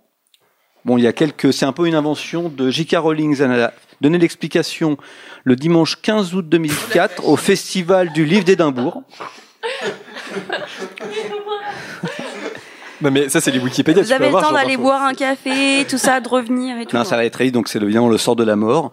Ça vient d'un ancien mot araméen, l'origine aussi d'un mot qui est abracadabra, de, très connu, qui, euh, qui est un mot latin, contrairement à ce qu'on pourrait penser, et qui signifie que la chose soit détruite. Ouais, tout à fait. Alors on peut noter aussi dans Avada Kedavra, il y a quand même Kedavra qui est proche de cadavre et qui se prononce donc du latin cadaver, et puis de l'anglais cadaver, c'est la même chose, donc finalement cadavra, cadaver, enfin cadaver. Merci. Enfin, je le dis de manière euh, latiniste. Et euh, donc voilà. Donc euh, c'est un sort qui a été interdit en 1717, comme les deux autres d'ailleurs. Après pour là, je... ah, oui, ça peut venir aussi de l'hébreu arba dak arba, qui signifie quatre. Quoi? Quatre. 4. 4. Alors là, du coup, vous voyez, du coup, ça. Ah. Mais il n'y a pas. Au Japon, c'est 4, c'est pas le chiffre de la mort, non? Oui, c'est le chiffre de la mort. Mais le, chiffre 7, tout à l'heure on parlait du chiffre 7 et c'est aussi le chiffre de la mort. Donc voilà. Et euh, dans ma version à moi, je sais pas si c'est vrai, euh, le sort en araméen, Avada Kedavra, c'est l'original euh, d'Abracadabra en fait. C'est-à-dire que Abracadabra vient de l'araméen. T'as ça ou pas? Bah, moi j'ai été chercher dans un dictionnaire araméen et je n'ai pas trouvé euh, Avada et Kedavra. Pour de vrai en plus. hein. Donc, Non, c'est euh, vrai non, c'est vrai. Alors, ce, que- ce- ce qui est bien, c'est Donc, que euh, Jérémy nous a donné des cours et visiblement il a vérifié notre travail. Mais euh, alors, là, là, le manque de confiance est assez Je vais dire tout de suite, sur, le- sur le tien, j'ai rien trouvé, donc euh, ça sera, tu pourras raconter tout ce que tu veux. Parce que bah, des fois, il y a- il y, a des explications dans- sur, les, sur les sites, notamment les- le- au niveau du latin, mais il y a tellement, le latin c'est une langue riche, et des fois, euh, sur les, euh, sur les sites sur Internet, c'est la version un peu raccourcie de l'étymologie des mots quand même. Ouais, c'est vrai. Avada Kedavra, que la chose soit détruite. Que la chose soit détruite. Donc ensuite, nous avons le sortilège Doloris, Cruciatius Curse en anglais. L'incantation, c'est l'Andoloris ou Crucio en anglais. Ouais. Donc qui provoque une douleur extrême et ne laisse aucune marque sur le corps. Sort interdit aussi en 1917, 1717. 1717, oui. Je me souviens. 1717. J'adore cette émission. Donc c'est en français donc le, le doloris du latin dolorem, dolor doloeo, éprouver de la douleur, avoir mal, souffrir physiquement et mentalement. C'est un, délivré, un déliv- dérivé d'endolorir utilisé en 1768 par Jean-Jacques Rousseau dans un de ses livres. Endolorir, oui, c'est très. D'accord. Donc entolo... Rigole tout seul à ces conneries. C'est vrai ou pas Non, mais c'est oui, c'est vrai. Ouais. Ah, tout est vrai. hein. Ouais, mais avec toi, on a un On a doute. toujours hein. un doute avec On toi. a un doute. T'es un peu le mytho du podcast, donc on a un doute. Donc endoloris, dolor, doloris, crucio, donc pour le terme euh, anglais, Qui a du plus de latin qui sens. signifie je torture ou Effectivement. mettre en croix. Ouais. Donc voilà. Donc le ensuite nous avons le Imperium ou Imperious Curse en anglais, l'incantation Impero ou Harold en anglais, Imperio. Il y a On dirait trop un prof, Anthony, il est en train de faire un cours là. Contrôle totalement la personne touchée, n'est pas détectable à l'œil nu. Du latin impero, commandé ou ordonné, et imperare, commandé en maître. Et imperium, donc la version euh, anglaise, du latin imperium, pouvoir, souverain, droit de commandement, autorité, etc. Donc impero peut signifier aussi, ça, on peut le, signi- enfin, on peut le détacher en deux mots, in et pare, qui signifie proprement forcer à produire. Là, je trouve que là, ça a plus de signification finalement. Et dans la Rome antique, l'imperium était un pouvoir sacré que détenaient les consuls. Ça, bon, ça, c'est un truc qu'on peut retrouver sur pas mal de sites. Et Alors ça, c'est vrai parce que je l'ai aussi. Oui. Et donc tous ces, Source. sort- Ça, au moins, c'est vrai. tous ces sortilèges donc, qui furent interdits en 1717, néanmoins, néanmoins, les aurores furent euh, autorisées à les utiliser dans la première guerre des sorciers entre 1970 et 1981. Et en 1904, oui, Pas cool. à James Bond, c'est vrai. Et en 1997 et 98, sous le règne de Lord Voldemort. Eh bien, bravo Anthony, c'était calé. Hein. Alors, il faut savoir que Merci. Anthony était à la bibliothèque pour Et faire ce travail. C'est vrai, et il a fallu qu'il passe en premier, c'est-à-dire que euh, nous derrière on va avoir Vous êtes mal. Vous êtes On va tous être des blaireaux derrière. Alors après, je vous ai dit, ça peut être très court. hein, Voilà, c'est euh, voilà. Je ne vous en voudrais pas de ne pas avoir fait grand-chose. An- Anthony, t'étais au courant que ça rapporte aucun point dans le classement du quiz de Bertie Crochu. hein. bah non, c'est vrai. Non. Allez, on poursuit sur euh, les sortilèges. Euh, bon, celui-là, il, est, il est trop simple, je vous, je vous le donne en mille. Lumos et nox, vous savez ce que ça signifie en latin? Lumière et nuit. Ouais, tout à fait. Euh, Nox était, euh, enfin, est le nom d'une déesse romaine de la nuit, dérivée du, de Nyx, une déesse grecque de l'obscurité et de la nuit. Voilà. Euh, le prochain sort, alors lui, il est, il est, il est pas mal, je l'ai, je l'ai sélectionné pour ça. Euh, quel sortilège euh, signifie en latin je répare l'avant-bras? Brachium, bra, bra- brachium emendo. Brachium et Mendo, utilisé par Gilderoy Lockhart. Oui, on a entendu la euh, question pour un champion. Le bruitage d'Alice. C'est vrai que j'aurais pu mettre un bien petit calé, peu. ça, bravo. Ouais, ouais. Ouais, ça marche bien. Euh, donc Brachium et Mendo, littéralement, je répare l'avant-bras. Quel sortilège, celui-là il est peut-être un peu plus difficile à trouver, signifie danger. Non. Ça signifie, c'est en, en latin, ça veut dire danger. C'est utilisé, je vous le dis, euh, pendant, pendant une tâche du tournoi des trois sorciers.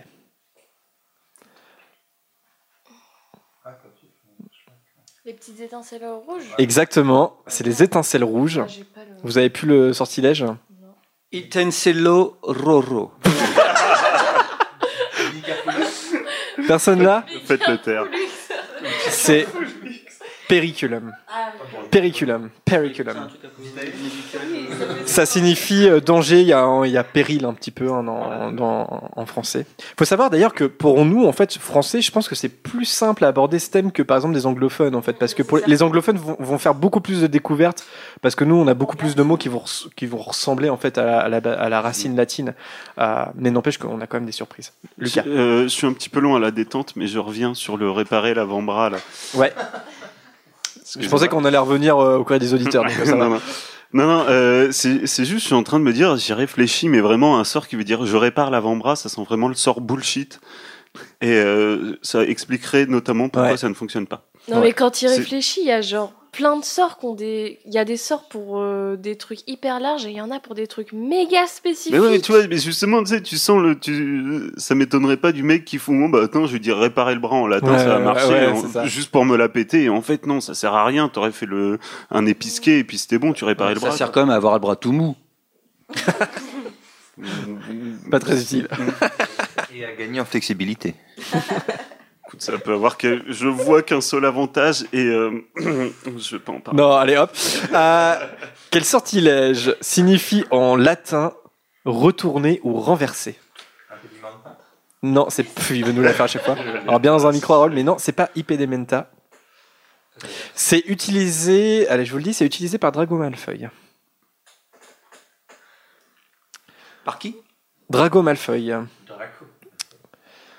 Utilisé dans la chambre des secrets par Drago Malfoy. Dans la chambre des secrets. Dans le livre, enfin dans le film, le livre de la. le- J'allais dire reverso. Non, c'est utilisé pendant le cours de duel. euh, En tout cas, dans le film. Rappelez-vous les sortilèges qui se. Qui, qui se... Comme si on connaissait. Un sortilège, vous voyez Harry euh, valser dans les airs. Rictus Sempra. Non, Alizé, pourquoi tu m'as induit en erreur Mince. Euh là, et après, il m'a- il m'accuse de tricher, lui. Ah, attends, je regarde un peu le chat. Si ça se un trouve... point pour. euh, pour- Quel sortilège Drago lance à Harry pendant le club de duel qui signifie en latin retourner, renverser Lévicorpus, Tarantallegra Non, les corpus, c'est pas ça. Tarantalegra, c'est pas ça non plus. Pour le moment, j'ai pas la bonne réponse. C'est en deux mots. Moi je le connais, mais en fourche langue, ça vaut pas le coup. Eh non, alors je le dis, c'est Evertestatum. Et ouais, Je ne l'avais. Jamais entendu. ça veut dire retourner, renverser. Et oui, Dans le truc pour le bras, c'était quoi? Brachium immendo. Ah oui, c'est vrai, ça n'a rien à voir. Ouais. Allez, un facile. Un. Quel sortilège signifie, euh, donc pareil en latin, expulser et arme? Expelliarmus. Expelliarmus, expulser l'arme, expelliarmus. Bah alors, Zoé Zoé, ouais. Ouais, en même temps. Vous êtes au taquet, c'est dingue. Bah là, il faut les questions pour un champion. là. Non, mais, euh, on, on dirait vraiment que votre vie est en jeu sur ce genre de. Mais c'est le cas. Comment il fait le blasé derrière Non, genre, non. ouais, de Non, toute mais c'est façon, parce que- je le non. sais. Verti crochu. Non, non, c'est. Ah non, non, moi, tout ce que j'ai de rapidité, j'ai j'ai un temps de réaction qui fait à peu près deux secondes. On dirait que vous êtes fan d'Harry Potter, la honte. euh. N'importe quoi. Ta gueule, toi. Pardon. Allez, avant de passer à la pause musicale, c'est un de mes préférés. Euh, Alors, je vais, je vais vous le poser comme ça. Euh, Savez-vous ce que signifie Allo Mora Ah bah oui. Sésame, ouvre-toi. Ce n'est pas Sésame, ouvre-toi, c'est euh, c'est- encore mieux que ça. Non, vous savez, euh, Anthony, tu savais, non, tu savais pas? C'est pas genre laisse-moi passer ou un truc comme ça? Non. Alors, Que une la clé tourne dans le bon sens et ouvre cette de porte. Non. Puis-je entrer, s'il vous plaît? Non, mais vous allez pas le trouver. Euh, ce, qui, ce qui est intéressant, non, mais faut- faut- ça peut pas se donner. Toc toc toc. Ce qui est intéressant avec cette éty- étymologie-là, c'est que ce n'est pas du tout du latin, malgré ce qu'on pourrait penser. C'est du dialecte sidiki. C'est un dialecte parlé dans l'ouest du continent africain. Et ouais, et ouais, il y a de l'étymologie africaine dans Harry Potter. Et ça signifie l'ami du voleur, Allo Omora. Et vous voyez comment Ah, elle va assez poétique. comment elle va rechercher l'ami du voleur. C'est un dialecte utilisé lors de rituels de géomancie, une méthode de divination euh, africaine. Oh, pardon, je, en fait, je viens de me, re- je viens de repenser à un truc dans une émission. Je crois que c'était la, pas la, la dernière, celle d'avant. Vous avez parlé des potions et qu'il y avait besoin d'une baguette pour les potions. Ouais. Sauf que euh, le- l'école euh, qui se trouve en Afrique, leur spécialité c'est les potions et ils n'ont pas de baguette magique étant donné que c'est une, euh, c'est une invention européenne. Du coup, quand J.K. Rowling s'est dit qu'il fallait une baguette pour faire des potions, et ben euh, c'est un peu faux. Quoi. Ah ouais. Alors, on a. Ah ouais, alors moi Je reviens, moi je reviens au sort d'avant. Laura, elle revient deux émissions. Alors, juste pour rebondir sur ce que tu dis, j'ai- pas cité le message parce qu'on l'a reçu hier et vous l'avez pas lu non plus, je vous l'ai pas encore envoyé. Mais euh, on a un auditeur qui a réagi par rapport à, justement à ce qu'on avait dit dans, ce- dans cette émission-là. Il faut savoir qu'on s'est un petit peu trompé parce qu'il y a une erreur de traduction parce qu'on a cité Rock qui dit nous n'avons pas besoin de baguette magique dans ce cours de potions.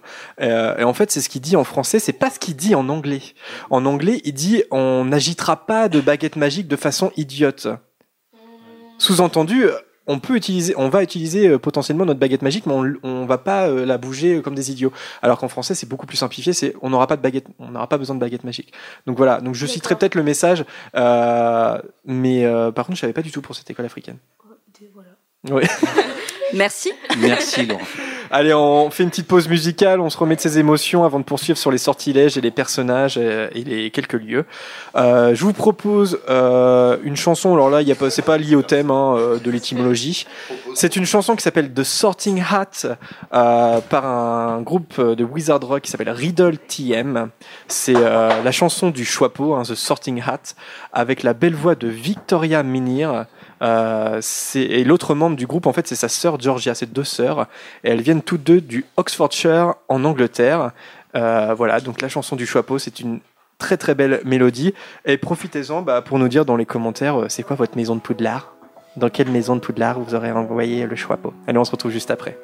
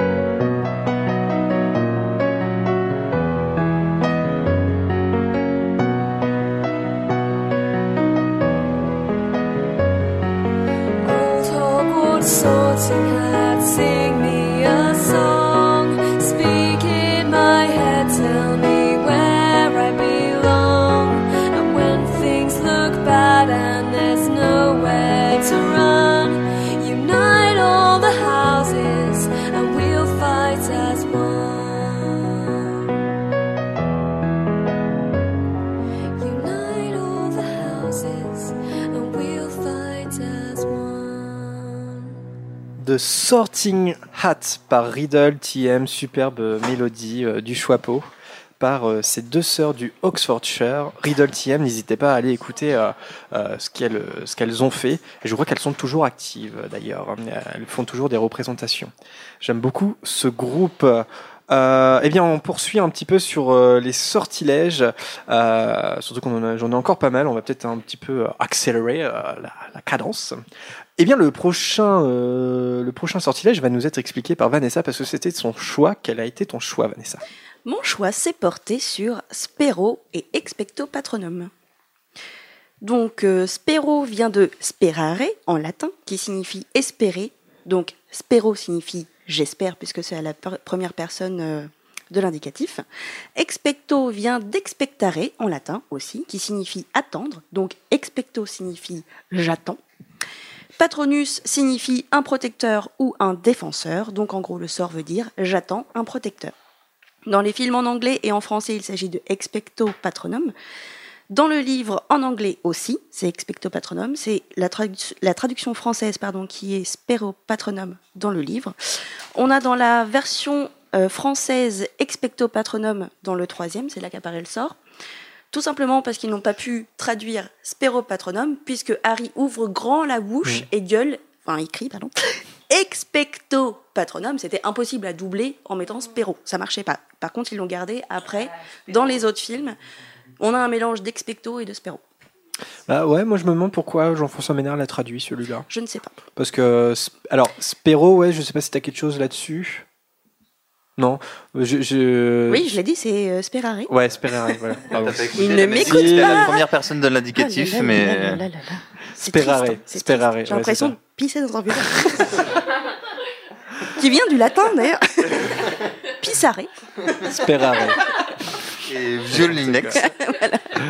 Sperare, ouais, bah pourquoi, ouais, ce- autant Bah- garder. c'est- c'est- Pour, pour la prononciation, expecto, ça va. J'ai pas trouvé d'explication officielle, mais quelqu'un euh, sur un forum a expliqué que peut-être expectare, enfin expecto, c'était plutôt euh, j'expulse. euh, ça, ça marchait pas trop en français, mais même euh, du coup j'expulse un protecteur de ma baguette. Finalement, ça marche aussi, Ouais. mais c'était moins joli d'après ce que cette personne disait euh, au niveau de la traduction. Ouais, peut-être. C'était, Bon. ça aurait été mal interprété. en fait. On posera la question à Jean-François Ménard. euh, Si tu quand nous écoutes, Quand on fera notre podcast euh, avec lui, ça serait énorme. Euh, j'attends, euh, j'attends mon protecteur, expecto patronum. Ouais, c'est joli aussi, Oui. comme Allo Mora.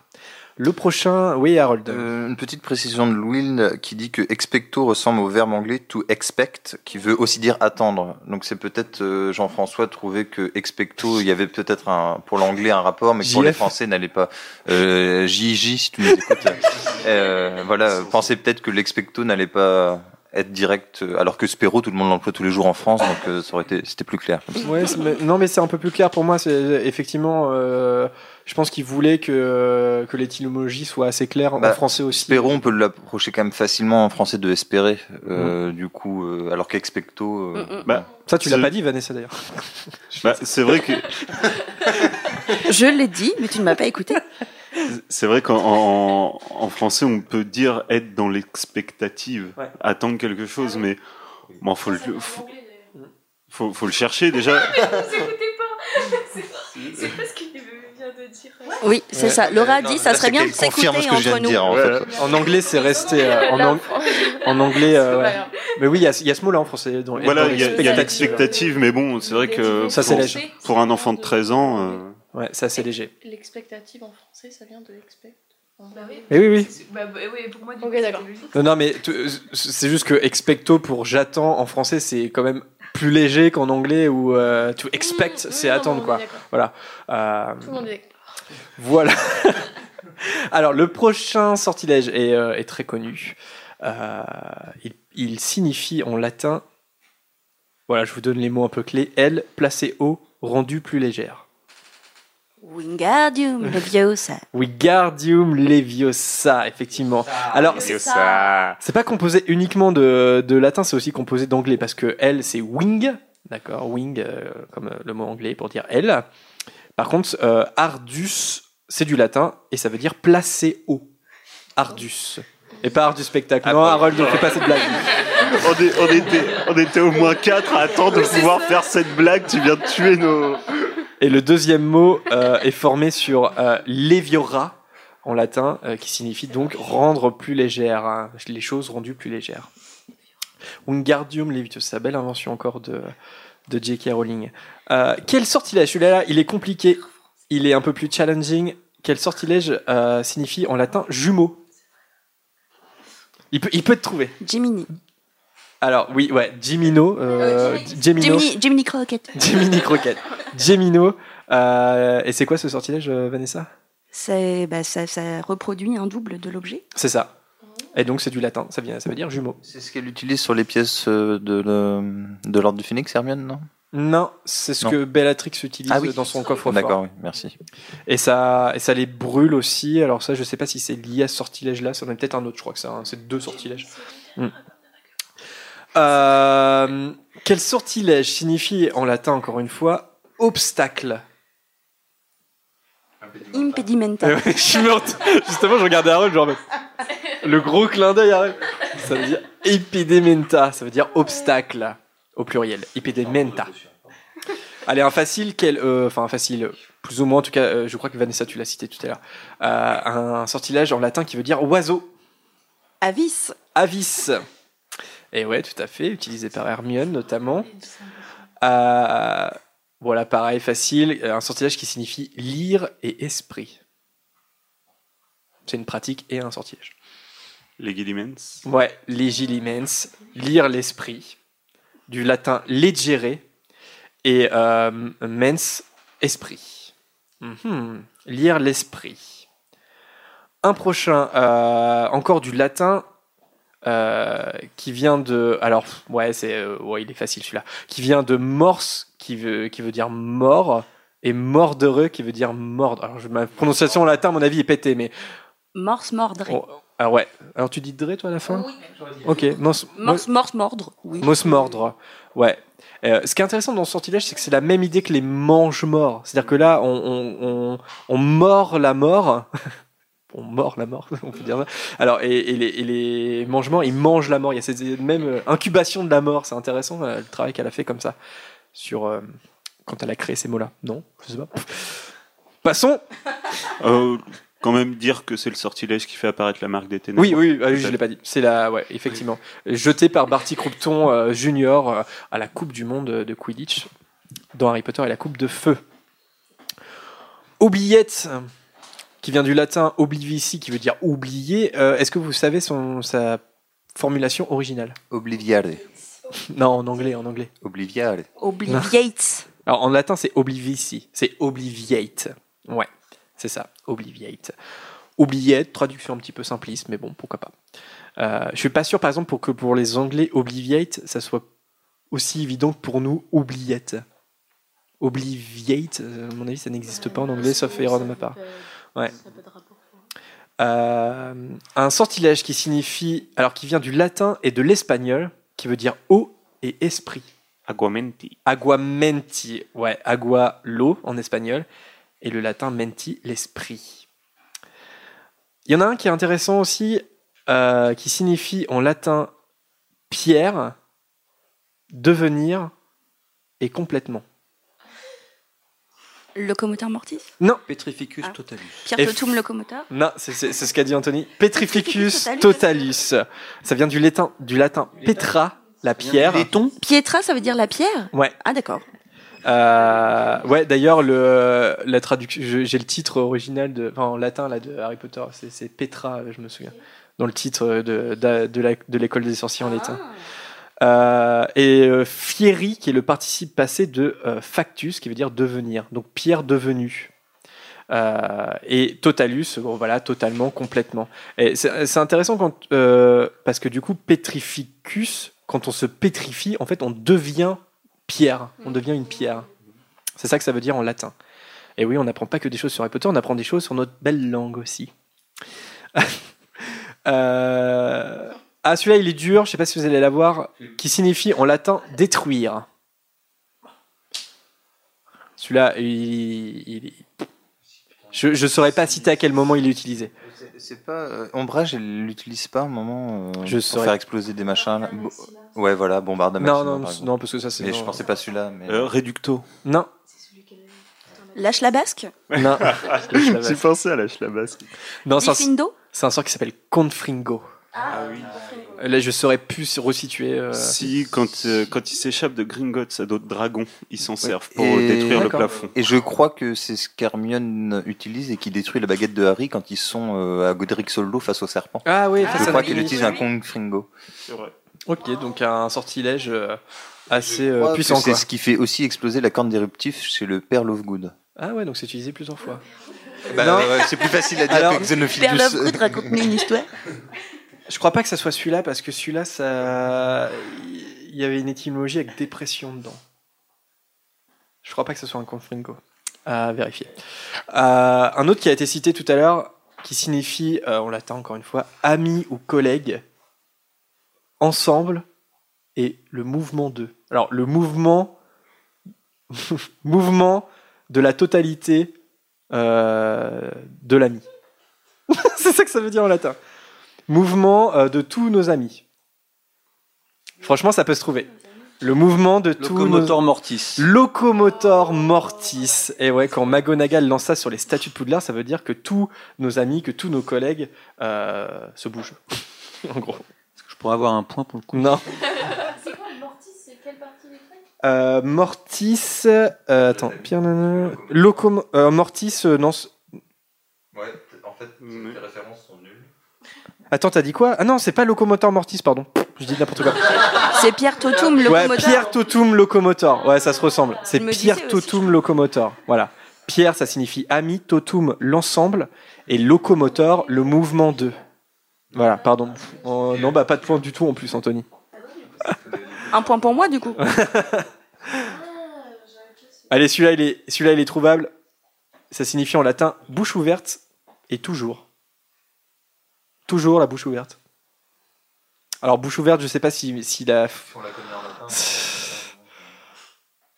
C'est, euh, en anglais, c'est euh, the expense of a open mouth, donc euh, l'ouverture d'une bouche ouverte.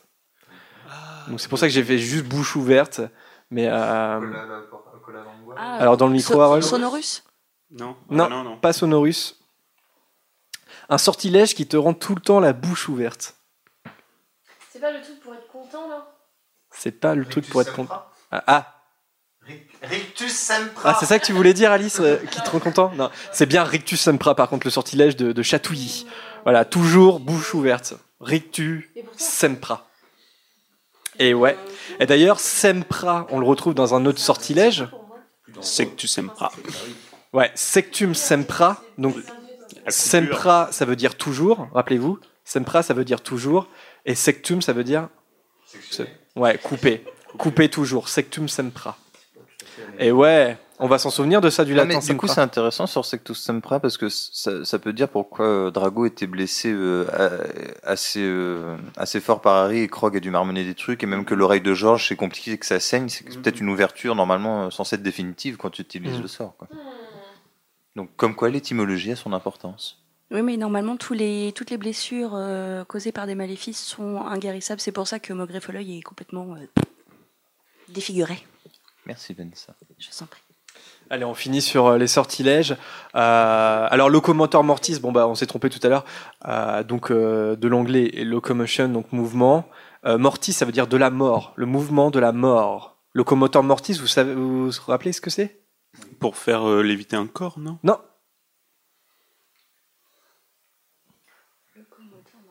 Bah, c'est le sortilège du bloc-jambe. Ouais. Ah oui. C'est le maléfice du bloc jambe. C'est vrai qu'on peut. Les sortilèges se ressemblent un peu. hein. C'est le maléfice du bloc jambe. Donc en gros, c'est le mouvement de la mort. Donc voilà, c'est. T'as les pieds coincés comme un mort. Euh, Alors là, un- ça, ça vient du latin et du français. Euh, le latin, bon, je vous le donne pas parce que euh, parce que c'est le même mot. Par contre, le français, c'est arrêter. Arrêter, un truc en latin. Resto momentum. Arresto momentum, ouais, du latin momentum qui veut dire force en mouvement. Momentum, ça veut pas dire moment ou instant, hein. ça veut dire la force en mouvement.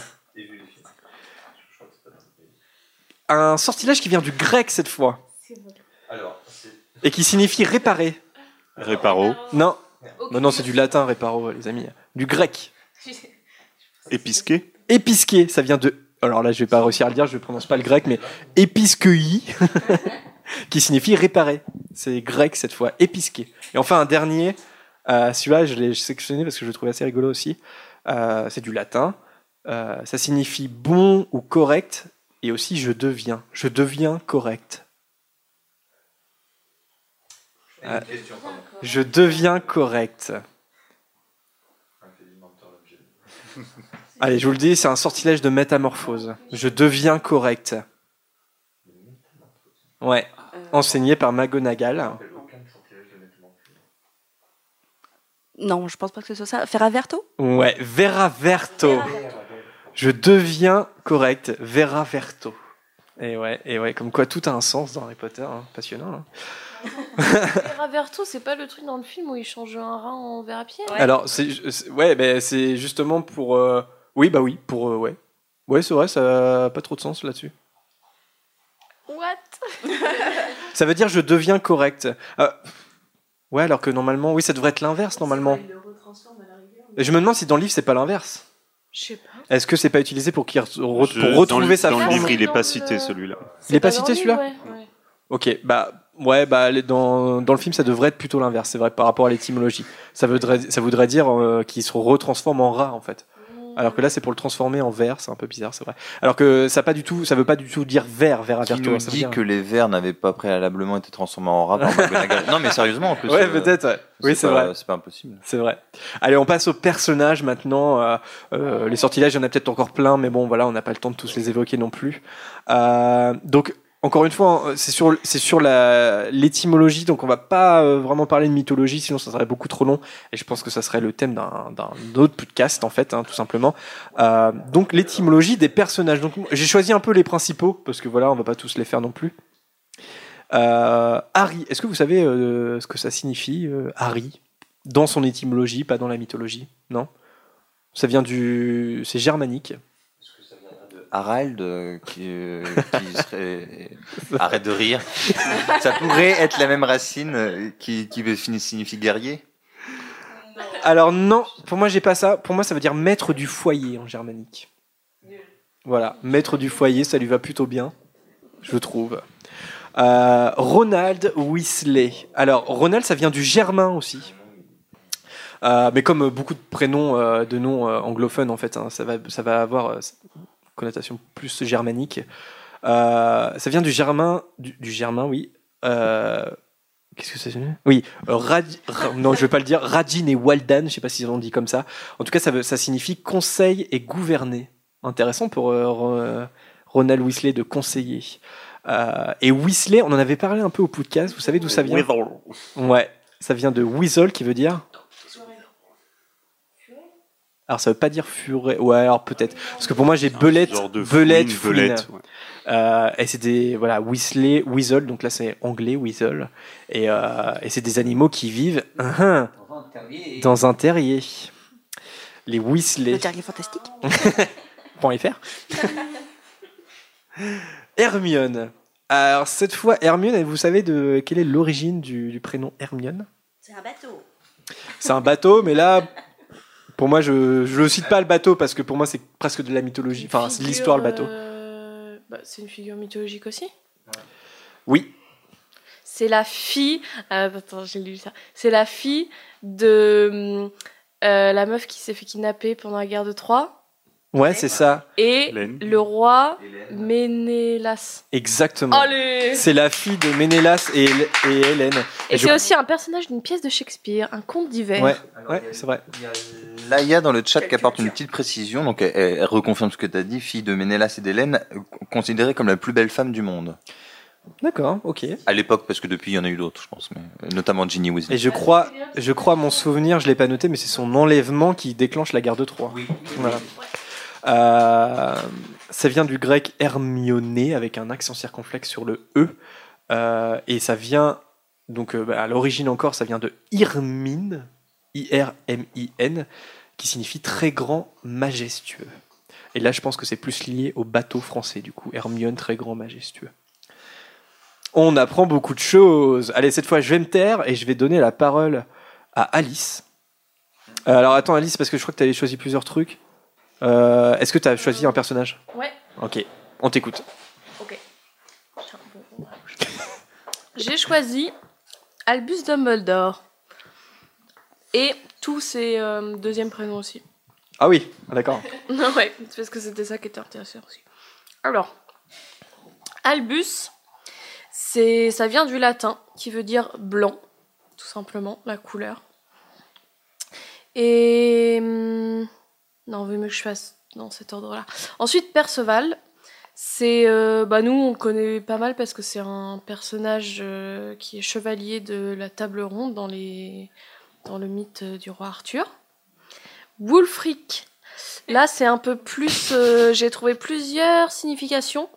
Et quand on prend deux parties du mot, en fait, ça voudrait dire euh, le pouvoir du loup, parce que wolf, en ancien euh, dialecte anglo-saxon, c'est euh, le loup, wolf, et rick, la fin, ce serait plutôt riche, mais dans le sens aussi pouvoir. pouvoir.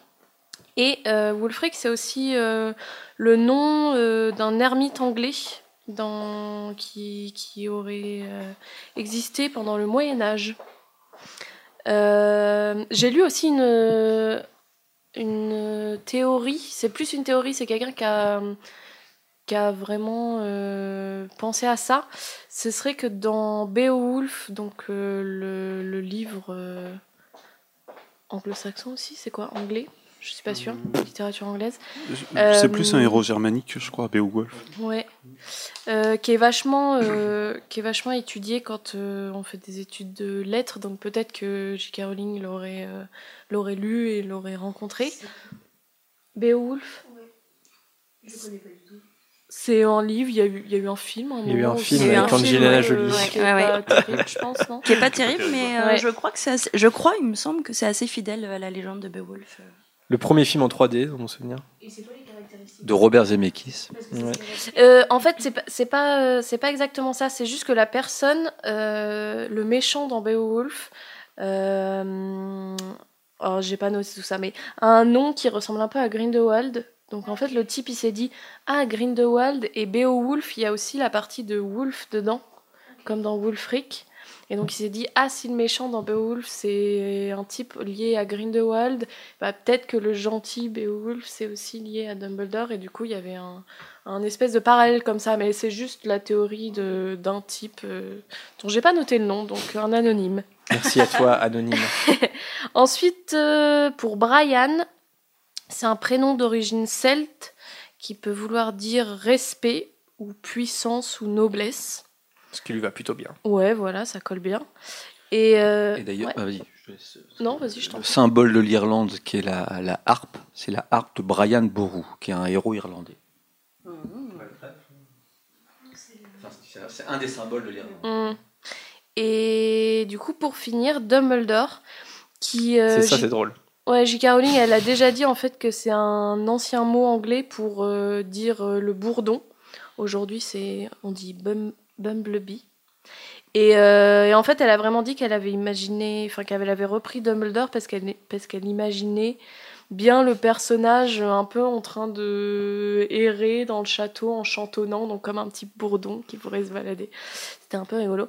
Et c'est aussi, euh, pareil sur internet, euh, j'ai trouvé quelqu'un qui disait que un Dumbledore, c'était aussi un style de chapeau qui avait été populaire à Londres en 1880-90. Et donc, euh, Albus Dumbledore, ça pourrait dire le chapeau blanc, Hmm. qui est des fois une expression utilisée pour parler du personnage principal d'une histoire. Qu'est-ce que Dumbledore, c'est pas Mhm. euh, le grand personnage de la saga Harry Potter? En tout cas, c'est celui qui fait le, le lien entre les animaux fantastiques et Harry Potter. Non, c'est Ginny Weasley. Il y a, il y a- il y a très. euh, le, le magicien blanc aussi, un peu de Seigneur des Mm. Anneaux, avec Albus, hein, qui signifie. euh, Oui, et puis blanc, ça Blanc. va avec son aspect, avec la Ouais. barbe, euh, tout ça. Non, mais voilà.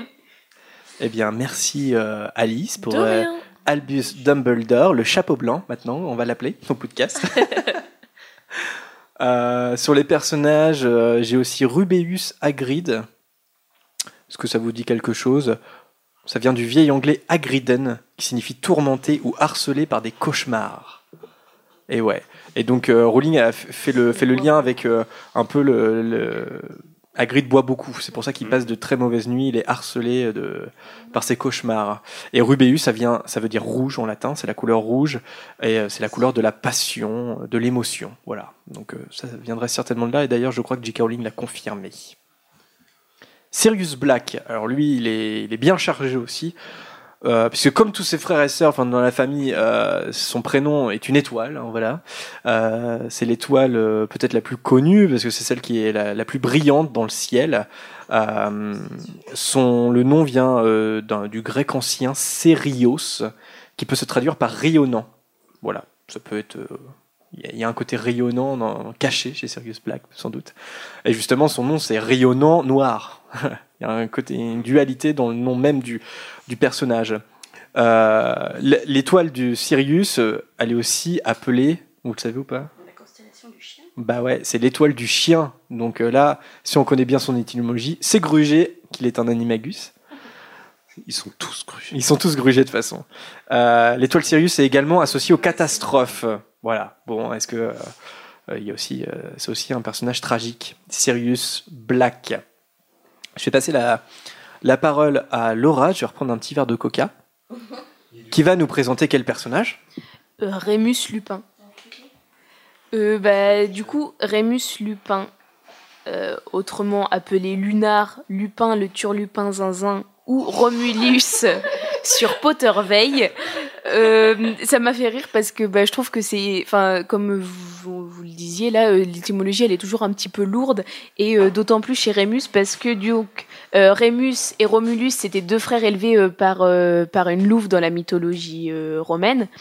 Donc d'où son prénom et son son son nom sur Potterveil. C'était c'est un peu facile à trouver d'ailleurs.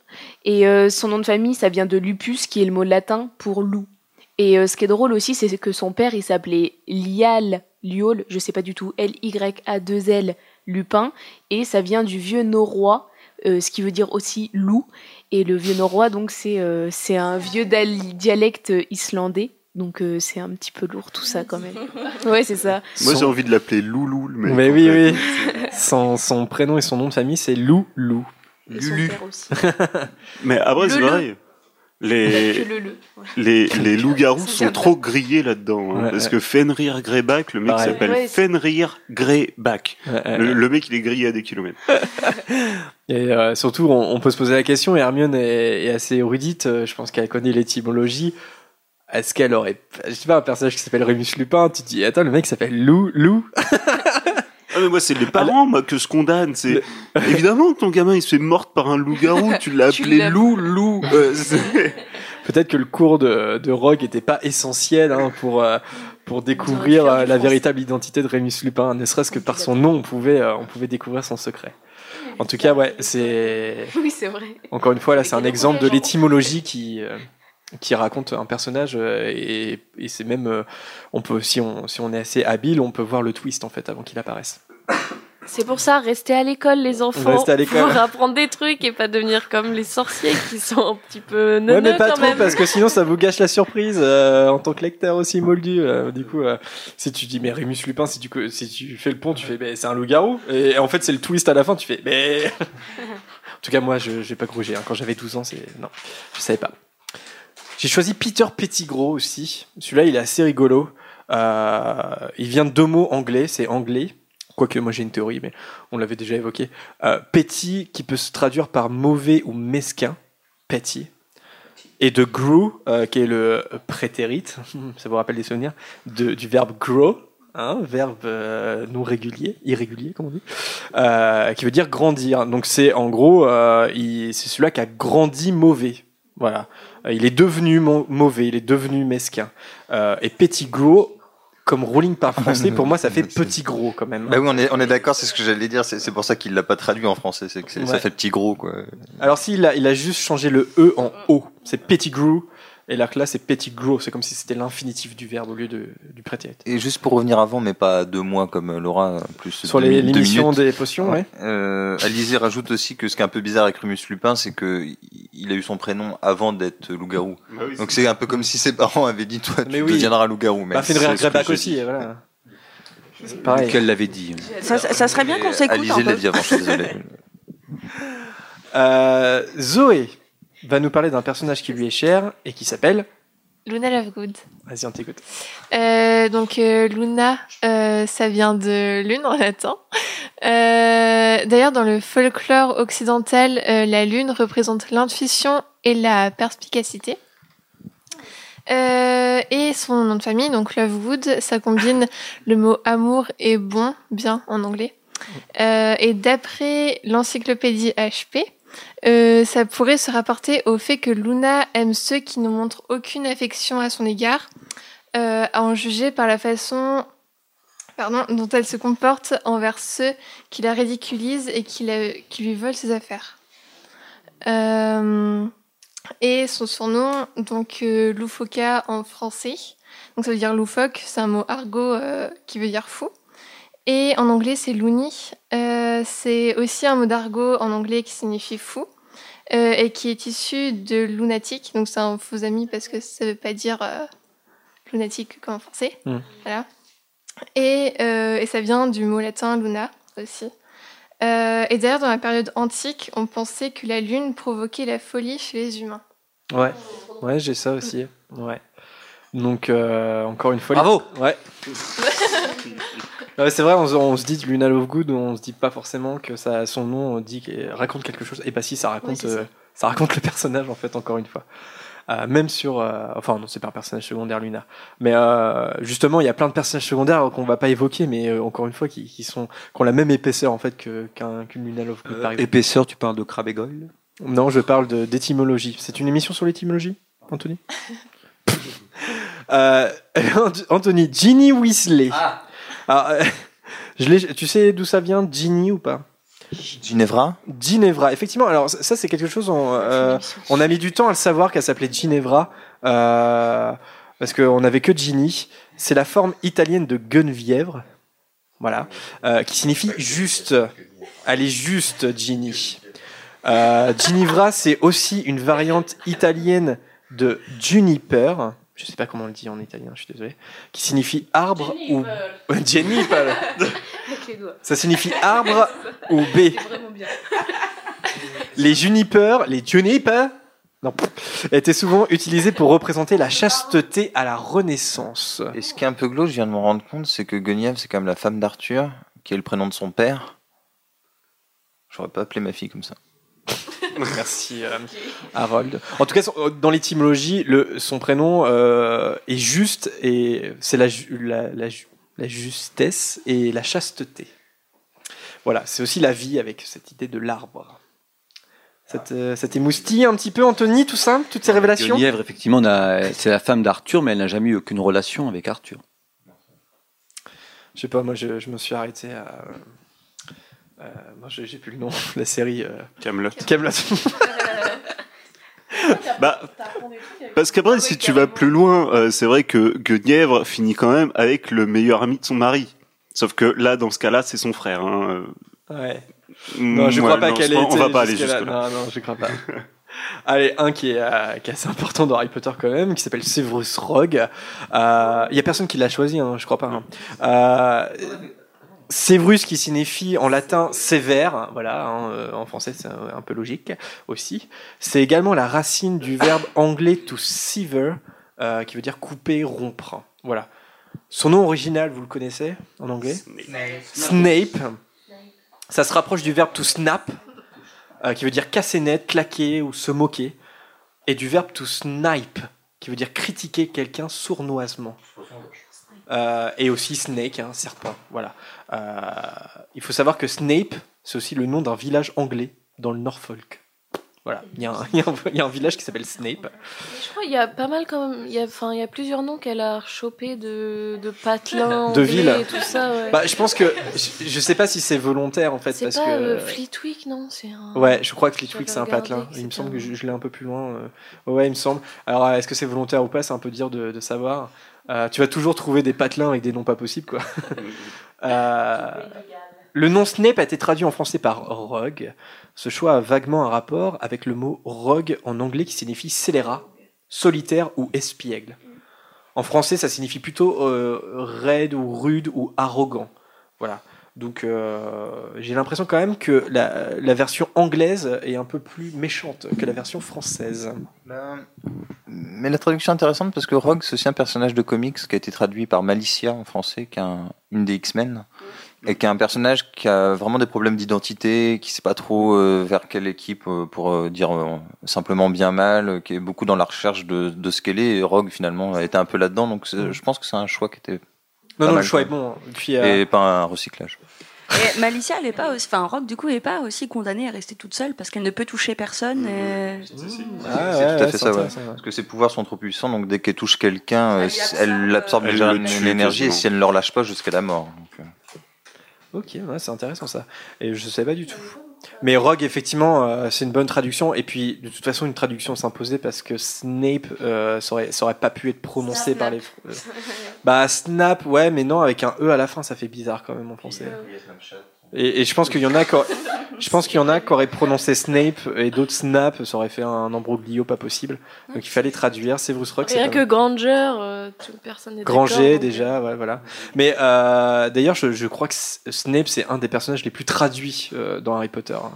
Parce que Snape, euh, c'est très, ça fait très anglais en fait. C'est les traductions euh, italiennes qui sont très drôles. Et je crois qu'ils en ont fait sur Allociné une, une. Ils ont dû faire une compile des traductions italiennes des noms. Et euh, c'est vraiment. Ils sont allés chercher des trucs et c'est très drôle. Il me semble euh, parce que j'avais écouté un podcast américain euh, qui parlait de traduction d'Harry Potter et euh, je sais plus si c'est en italien ou dans une autre langue, ils ont changé le nom du personnage. C'est-à-dire qu'à d'un un moment ou un autre, ils l'ont changé parce que euh, Oui, il y avait bah, je trop de euh, plaintes. C'est les Italiens. il y avait trop de plaintes des fans et ils l'ont changé.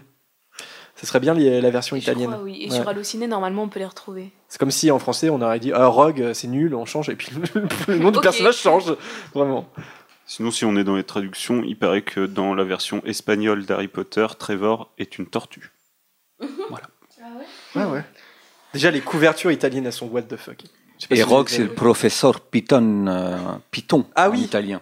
Ouais. C'est ça. Ouais, ouais, j'ai- le premier en italien et c'est. Évidemment. Dumbledore, c'est Silente. Silente? Ouais, Dumbledore, Silente.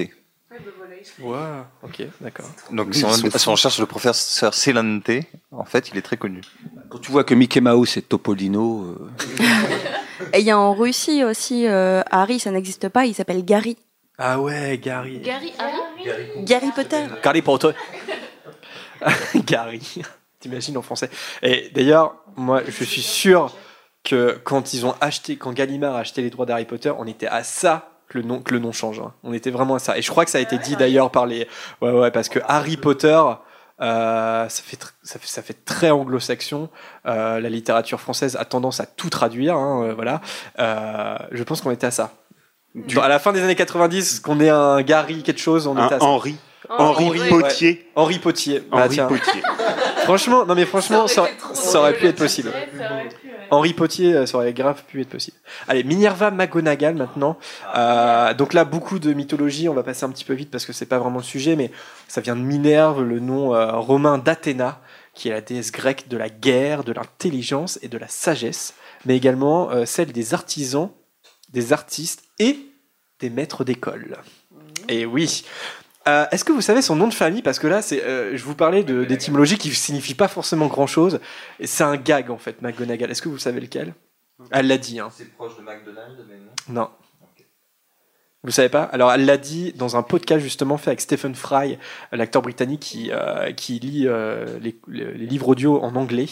Et en fait, ça vient du, de William McGonagall, qui a la triste réputation d'être le pire poète de la langue anglaise.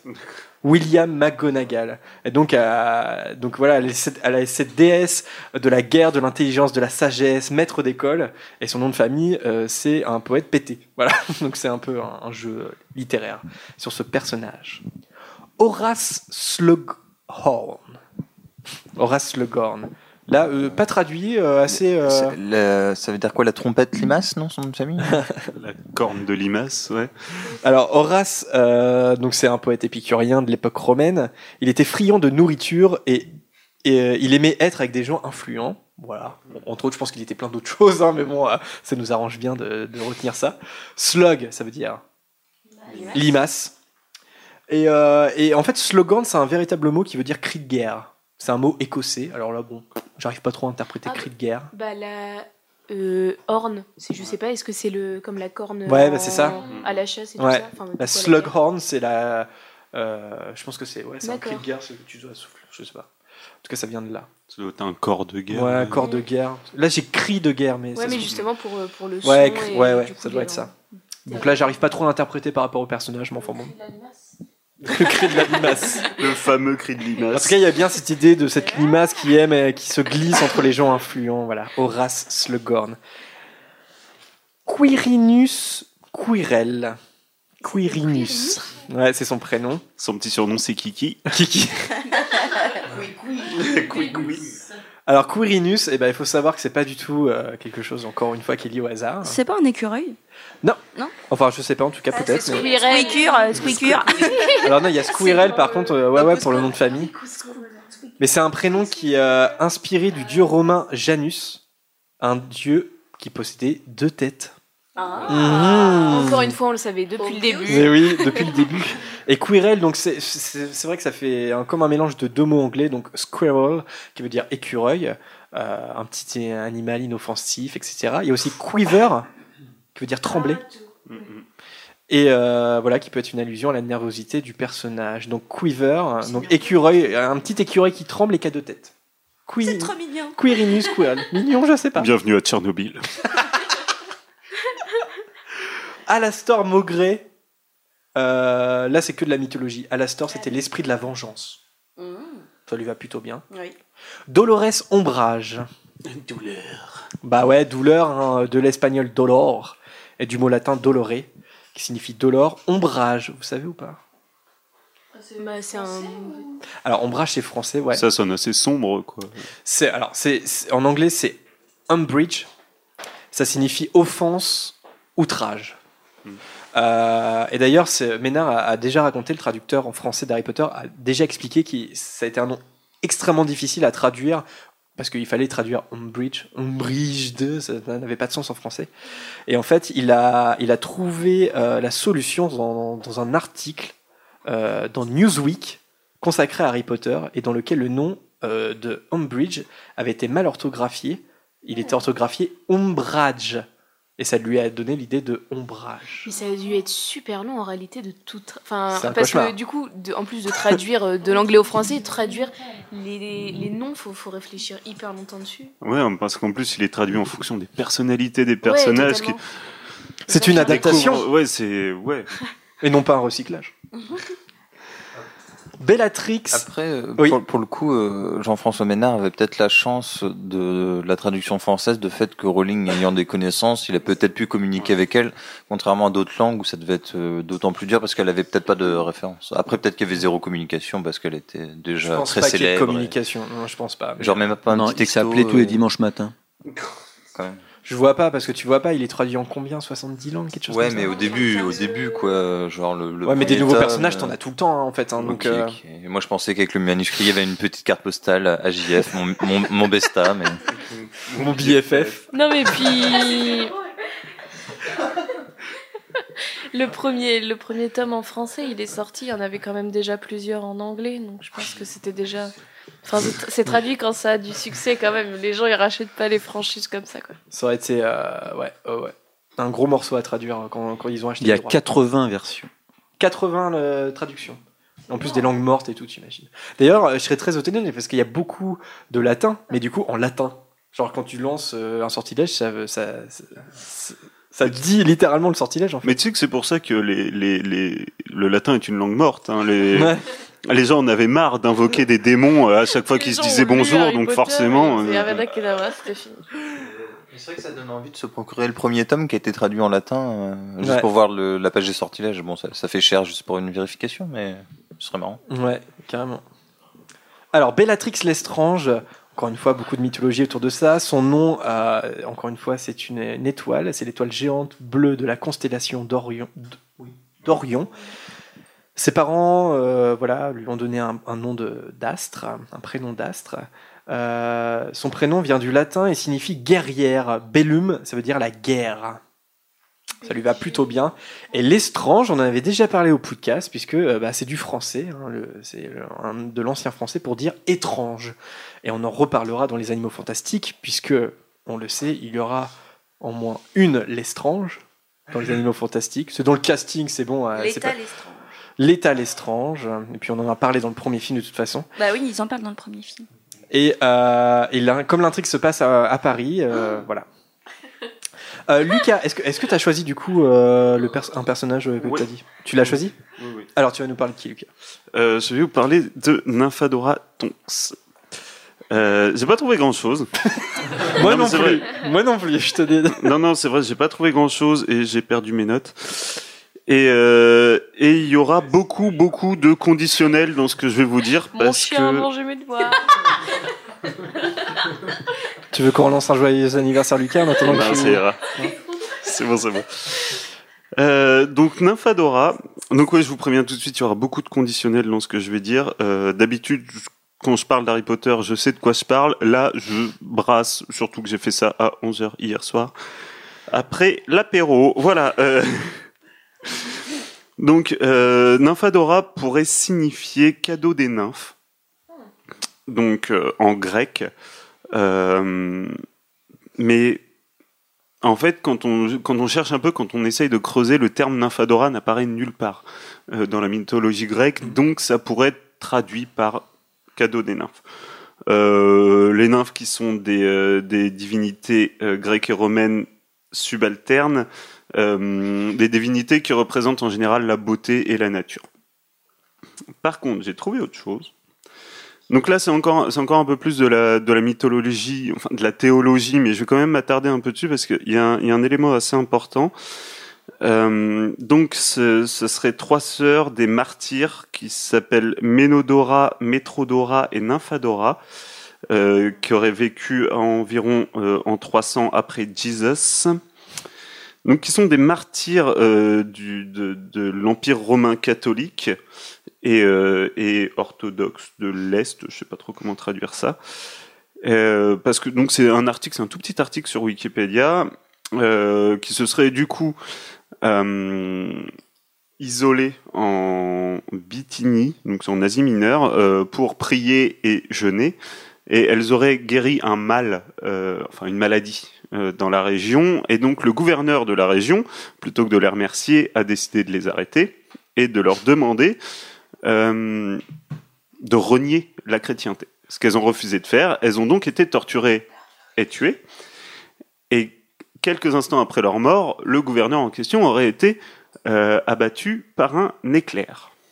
Et donc, on peut penser que, après être morte, tuée par un des, général, des généraux, donc le bras droit de Voldemort, Bellatrix, parce que c'est Bellatrix qui tue Tonks, il me semble. Mhm. Euh, Voldemort est lui-même frappé par un éclair. C'est son propre Avada Kedavra qui le.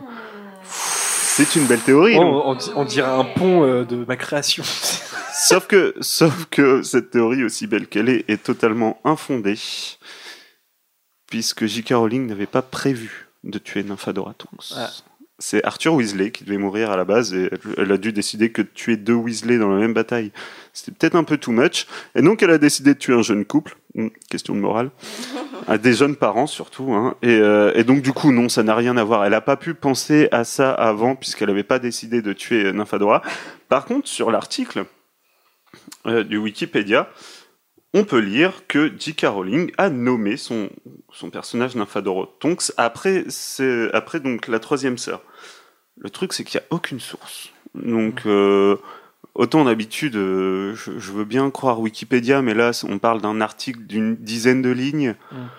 Euh, J'ai trouvé nulle part J.K. Rowling qui disait, que ce soit dans un texte, dans une interview, qu'elle avait euh, nommé son personnage par rapport à ça. Donc si quelqu'un a une source, si quelqu'un a quelque chose, je veux bien. Parce que là, ça, on dirait juste vraiment une ligne rajoutée à la fin de l'article de quelqu'un qui se dit « Oh bah tiens, pff, voilà.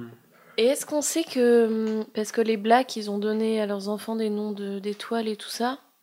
Mais est-ce que la mère de Tonks, elle l'a pas, probablement Non. pas fait vu qu'elle est un Non, peu ça reliée Ça à concerne la les famille blacks. Ça concerne les Ouais, Que ça- les Blacks, ouais. je pense du coup, elle a- elle- à mon avis, elle a voulu, euh, elle a voulu justement se dissocier des Blacks.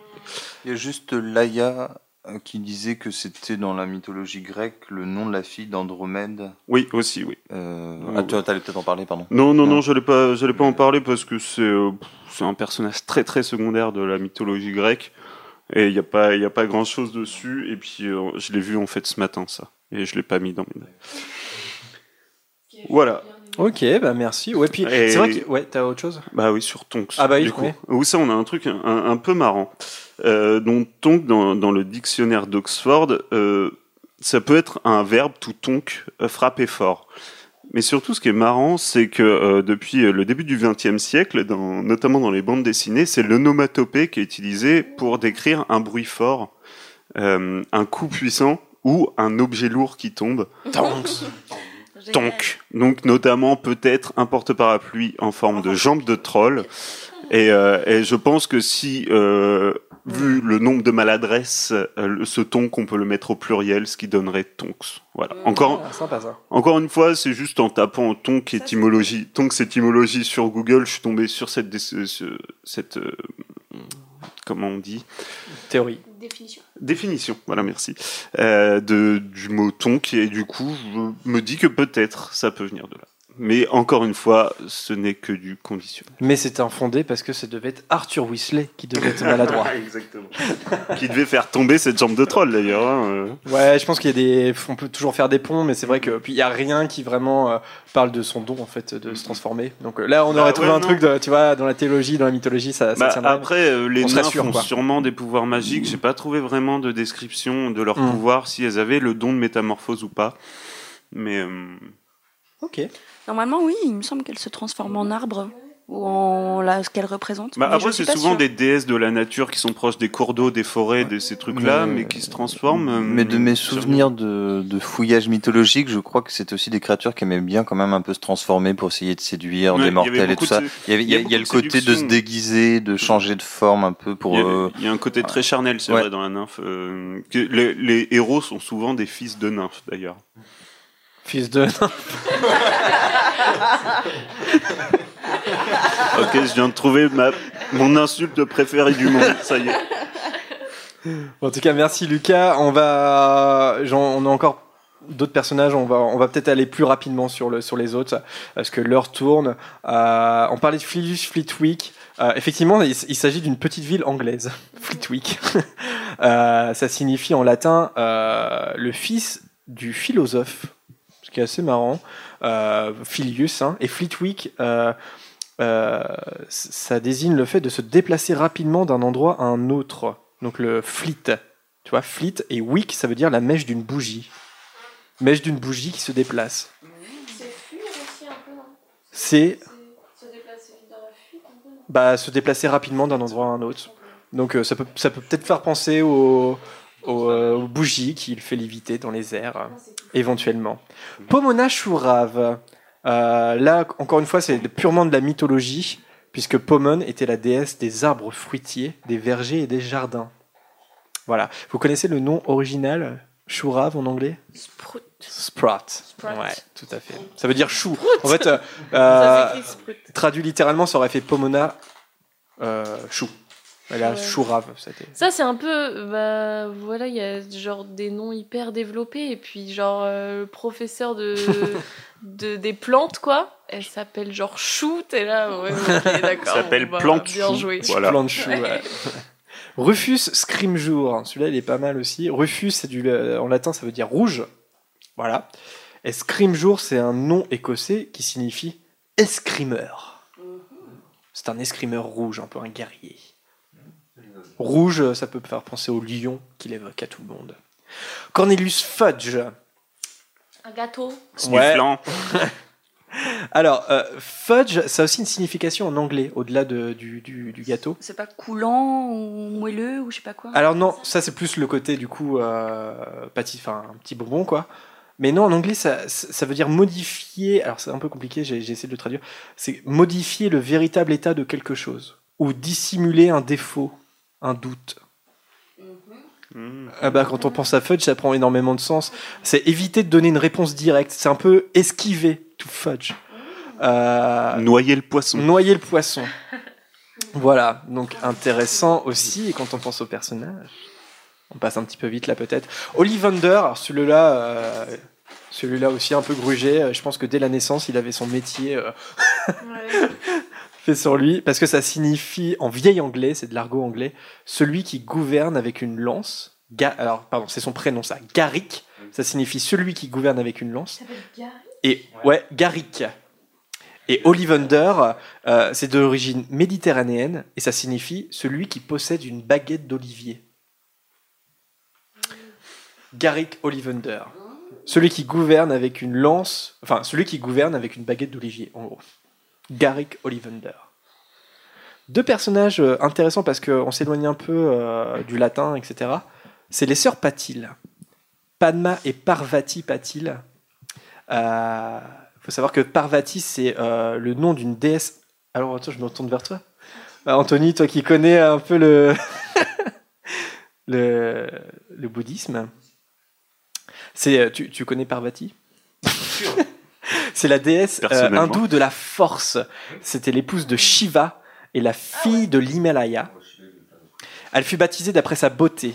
Parvati peut être traduit euh, du sanskrit, donc c'est la langue des textes religieux hindous euh, et bouddhistes, par celle des montagnes, la fille des montagnes.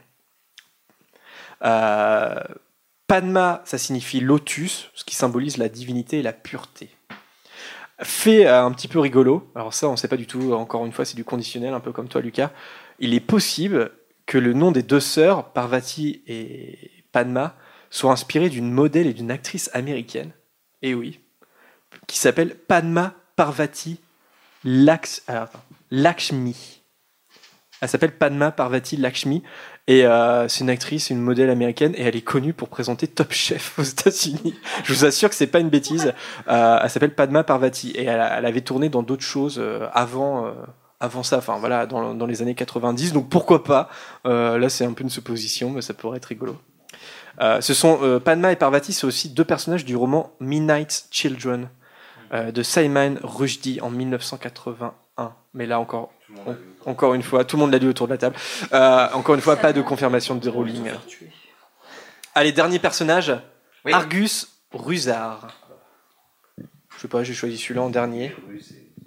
Alors lui, il prend vraiment sens. Alors il y a de la mythologie, évidemment, euh, mythologie grecque. Argos, ou Argus en latin, c'est un géant connu sous le nom de Panoptes.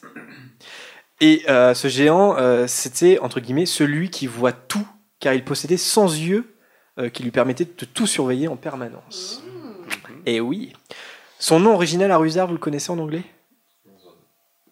Non. Rusard. Oh là là, ce qu'il faut pas entendre. Ouais. c'est ça, c'est Filch. Et euh, filch, c'est un synonyme de voler en anglais.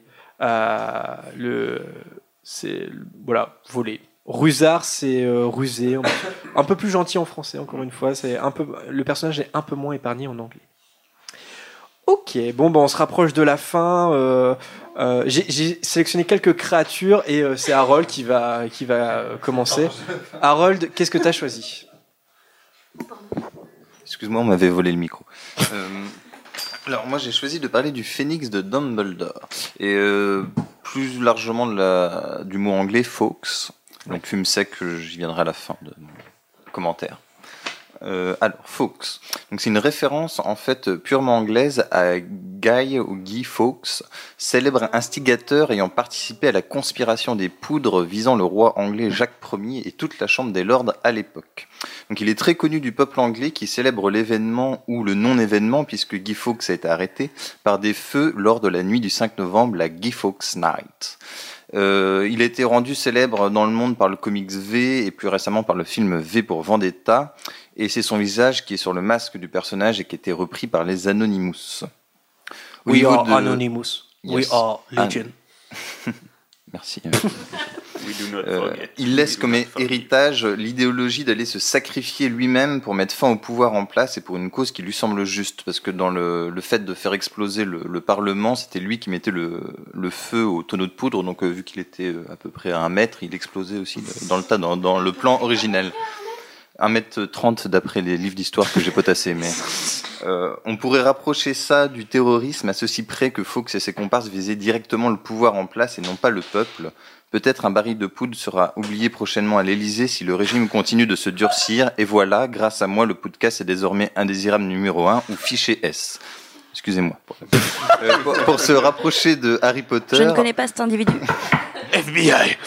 Euh, le fait que Fawkes soit un spécialiste de la poudre et qu'il ait voulu atteindre ses détracteurs et non pas ses détraqueurs par une explosion le rapproche de l'élément du feu du phénix.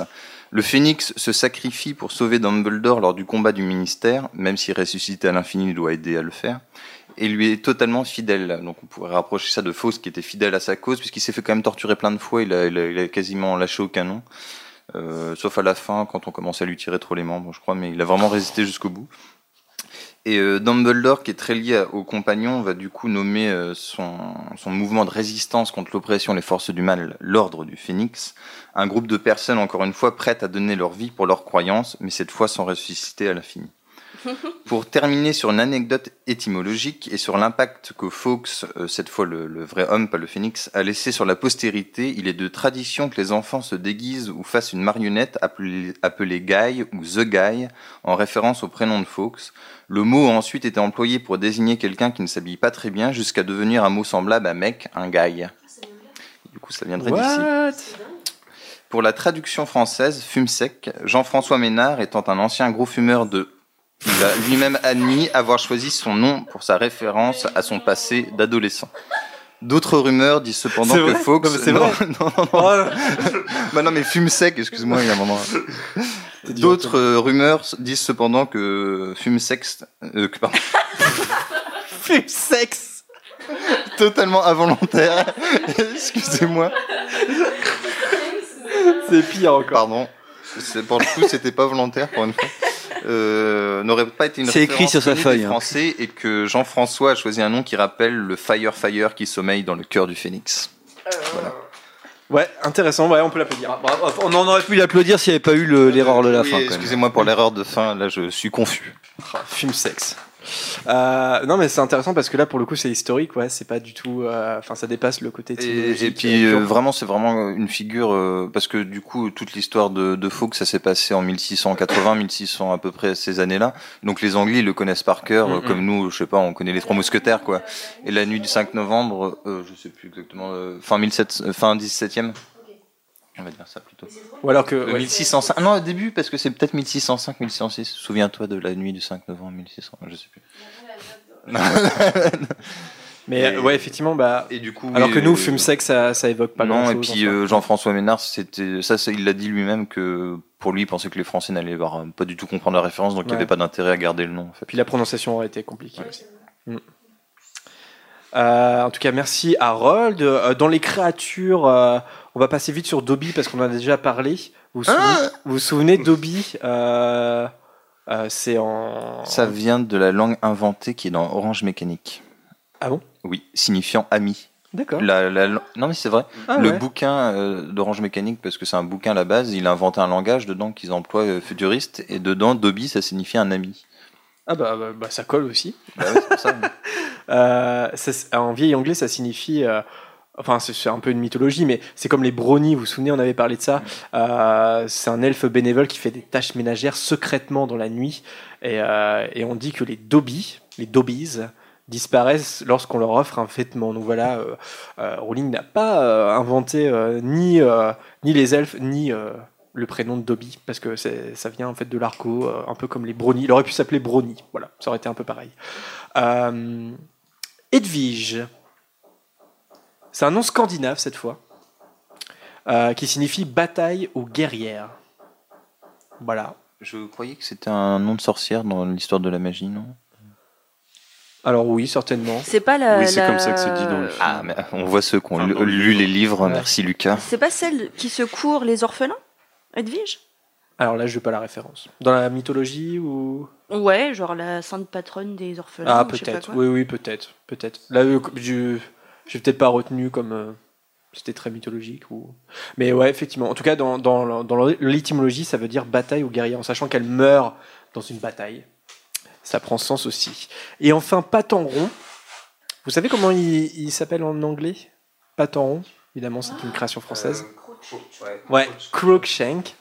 Euh, et là, encore une fois, c'est une référence historique, un peu comme Fox euh, avec Fume Sec, euh, puisque c'est inspiré euh, très certainement d'un illustrateur britannique qui s'appelait Isaac Robert Cruick, donc C-R-U-I, Cruikshank, euh, et qui était très connu euh, puisqu'il est l'illustrateur d'Oliver Twist de Charles Dickens, euh, un livre qui a influencé Rowling pour le personnage d'Harry, hein, qui est également orphelin dans ce statut de personnage orphelin. Et donc, euh, il est très probable que cet illustrateur, elle a déjà vu le nom Cruikshank, que c'est inspiré Crookshank. Pas en rond. Alors, je t'entends pas, Alice? C'est l'illustrateur euh, Ouais. original, quoi Ouais, Enfin, illustrateur euh, du que- 19e siècle. Ok. Ouais, je pense que c'est l'illustrateur original. hein. Tout à fait. Euh, on peut finir sur quelques lieux à Poudlard. Euh, est-ce que est-ce que tu l'as fait du coup ton lieu, Alice? Ouais, bah, c'est vraiment hyper vite fait parce que j'avais Bah, pas compris ce qu'on devait faire au début. Bah non, mais il y, a- il y a quand même une, étymo- une étymologie. hein. Ouais, ouais, ouais, mais c'est plus. euh, au début, je voulais parler de, du chemin de traverse parce que c'est une super traduction, je trouve personnellement. Et en anglais, c'est Diagon Alley. Donc en fait, alley, c'est un mot pour dire une allée, comme en français, mais, euh, mais avec diagon de- devant. Ça fait un jeu de mots avec euh, diagonally, qui veut dire euh, en diagonale en anglais. Et, et du coup, j'aime beaucoup cette traduction de chemin de traverse parce qu'il a réussi à garder euh, le jeu de mots sur le fait que c'est pas droit, c'est un peu biscornu et tout ça, tout en ayant euh, travers, de travers, traverse, tout en gardant euh, pas mal le, le jeu du début. Ouais, tout à fait. Bravo JF une fois de plus. Il n'y a pas de jeu de mots comme diagonally, mais en, en tout cas, le- ouais, la traduction est, est Mm. bien, est bien trouvée, effectivement. Diagon Ali, pour les, pour les Anglais, ça, ça fait diagonale. C'est comme si euh, c'était le diagonal, le diagonal, mais enfin, ça aurait été nul. C'est pour ça qu'il y a des traducteurs qui sont embauchés. Euh, le chemin de Et que tu n'en fais pas partie, Et j'en fais pas partie. Euh, pour, voilà, pour le chemin de traverse. Gringotts, c'est assez intéressant aussi. Euh, c'est dérivé du mot ingots, qui signifie une pièce de métal. Alors là, encore une fois, j'ai traduit de mes propres moyens, j'espère que ça va être correct. Une pièce de métal qui est conçue pour modeler, fusionner ou affiner. Et gringo, c'est de l'argot espagnol et portugais pour décrire des commerçants étrangers ou n'importe quel étranger euh, qui euh, est d'apparence riche. C'est intéressant lorsqu'on pense aux gobelins, qui sont ces- un peu ces étrangers euh, riches. Et c'est un terme péjoratif, hein, les gringos. C'est- Gringo. C'est pas une insulte, mais Ouais. euh, En sachant qu'il y a eu une guerre entre les sorciers et les gobelins, euh, c'est intéressant qu'ils s'appellent effectivement les gringos, enfin, qui travaillent dans un lieu euh, qui a pour euh, source euh, gringo, de l'argot espagnol et portugais. euh, J'ai trouvé les, enfin, apparemment c'est les deux. Gringotts.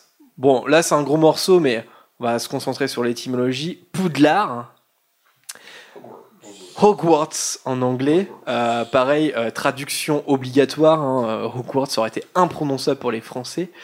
Alors c'est marrant pour ce nom-là parce que Rowling, elle spécule elle-même sa propre inspiration. Parce qu'elle a, annoncé qu'elle avait, qu'elle avait pu avoir l'idée du nom avec une plante, une plante qui s'appelle Hogwarts. Voilà. Euh, et c'est une plante qui se, qui, a- qui se trouve notamment au Kew Gardens à Londres, un jardin qu'elle a- qu'elle connaît, qu'elle a visité. Euh, c'est donc cette plante Hogwarts, en latin c'est Croton capitalus. Parce que euh, après, c'est de l'étymologie à l'intérieur de l'œuvre. Ouais. Mais j'avais lu que ça voulait quand même de plus ou moins dire verrue de porc ou de cochon. et Ah oui, mais ça veut dire ah ça oui, oui, littéralement. d'accord. Ouais, ouais, ouais, D'accord. Ouais, ouais, ça veut dire Et ça. que du coup, c'était un rêve que Rowena Serdaigle ou Elga Poufsouffle avait eu, euh, voyant un cochon euh, montant sur une colline. Et en fait, ils ont construit Poudlard sur cette colline. Alors en fait, c'est- c'est un- c'est comme un peu en. Bah, non, pas vraiment en français, parce qu'en français, ça va être, ça va être le pou du lard. Euh, en anglais, c'est un peu plus du verlan, parce que Hogwarts, donc on enlève le S, ça fait Hogwarts, et Hogwarts, c'est le verlan de Warthog. Et Warthog, c'est un terme anglais qui signifie cochon à verrue ou facochère. Voilà. Et petite anecdote, alors là, encore une fois, c'est de la spéculation, je sais pas si c'est réellement inspiré, mais est-ce que vous connaissez le film Labyrinthe avec David Bowie? Des années Évidemment. 80 eh bien, euh, il pourrait y avoir un lien entre euh, Labyrinthe, euh, le film, et, euh, et Poudlard, parce que Jennifer Con- Connelly, dans le film, fait la rencontre d'un gobelin qui s'appelle Hug Ogle. Euh, cependant, elle prononce mal son nom, et en fait, elle l'appelle Hogwarts. Et ouais. Et d'ailleurs, David Bowie, dans le film, qui joue le roi Jareth, il fait la même erreur, et il l'appelle Hogwarts. Rajouter un S, ça fait Hogwarts. Est-ce que c'est une inspiration? Euh, En sachant que le film Ce date de film 86. est une inspiration totale. C'est possible parce qu'en plus dans le labyrinthe, il me semble qu'il y a un, un oiseau qui s'appelle Fumesex. Alors, oh le troll.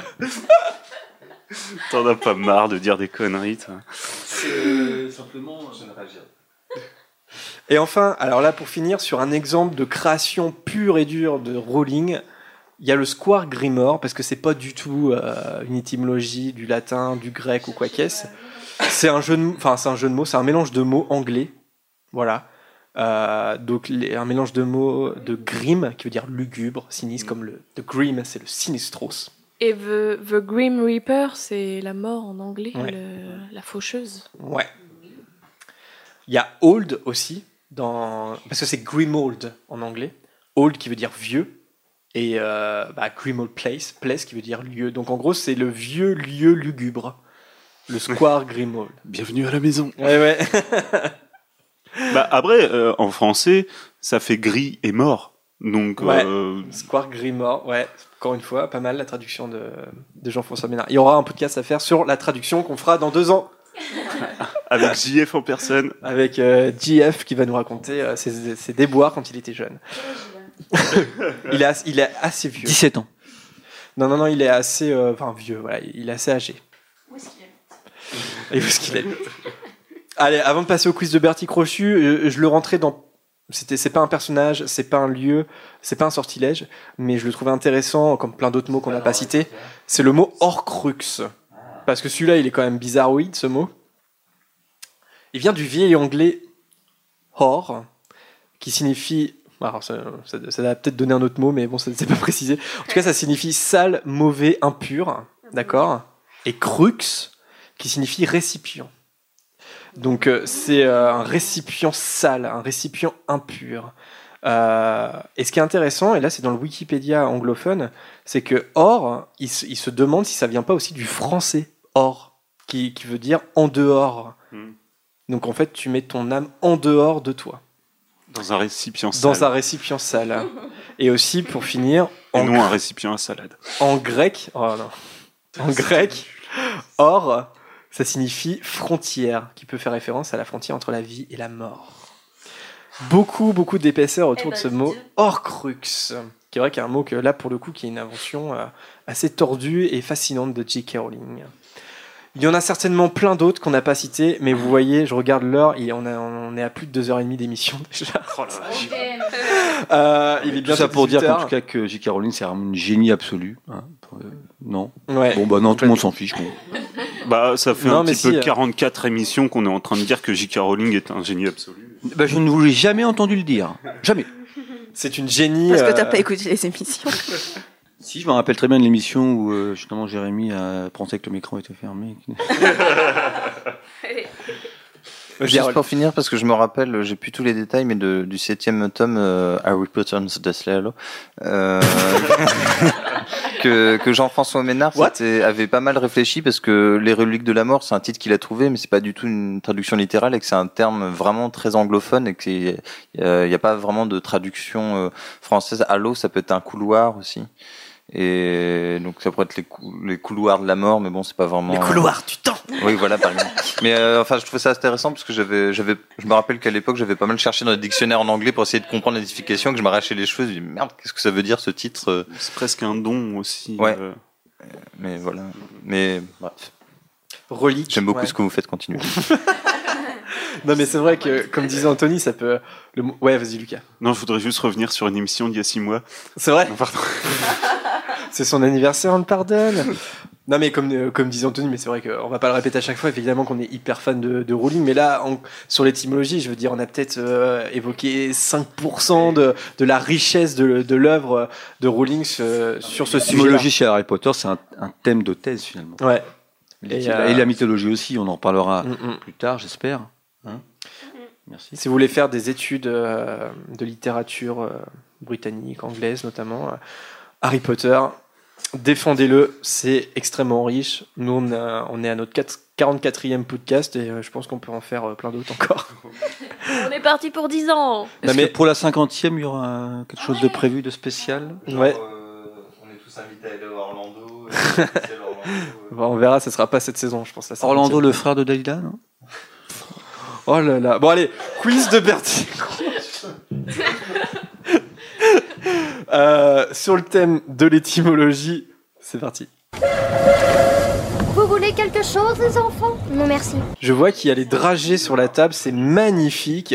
Tout est préparé. Est-ce que quelqu'un a un récapipi, un récacaca des points? Euh, ça peut arriver dans quelques secondes. Il faut meubler pendant vraiment pas Eh ben, on remet joyeux anniversaire. Non, je m'en rappelle des points.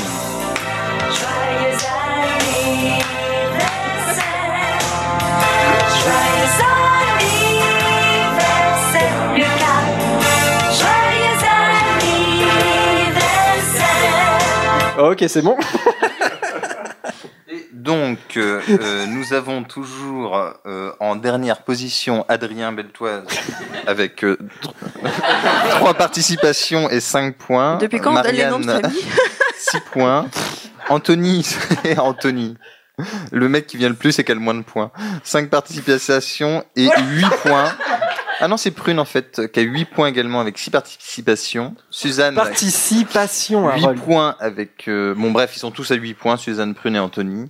En- après Margot euh, au-dessus 10, Camille 11, Laura 12, Zoé fait une percée avec 15 points, Alice qui autrefois fut classée est quatrième avec 17 points, et là on arrive dans ce qui commence à être intéressant un petit peu, c'est-à-dire la zone des 30 points, avec euh, Harold, euh, ça va être difficilement rattrapable, Vanessa euh, 33 et Lucas 35. Ce qui est beau, c'est que le trio de tête a exactement le même nombre de participations, donc euh, ça montre que je suis une bille par rapport aux deux autres, puisque j'ai 5 points de retard par rapport au premier quand même. D'ailleurs, on a, on a reçu Bon un courrier tous, qui félicitait euh, Vanessa et Lucas de leur euh, érudition, mais tu n'étais pas cité. Je j'ouvre les paris pour moi. Anthony va manger deux dragées aujourd'hui.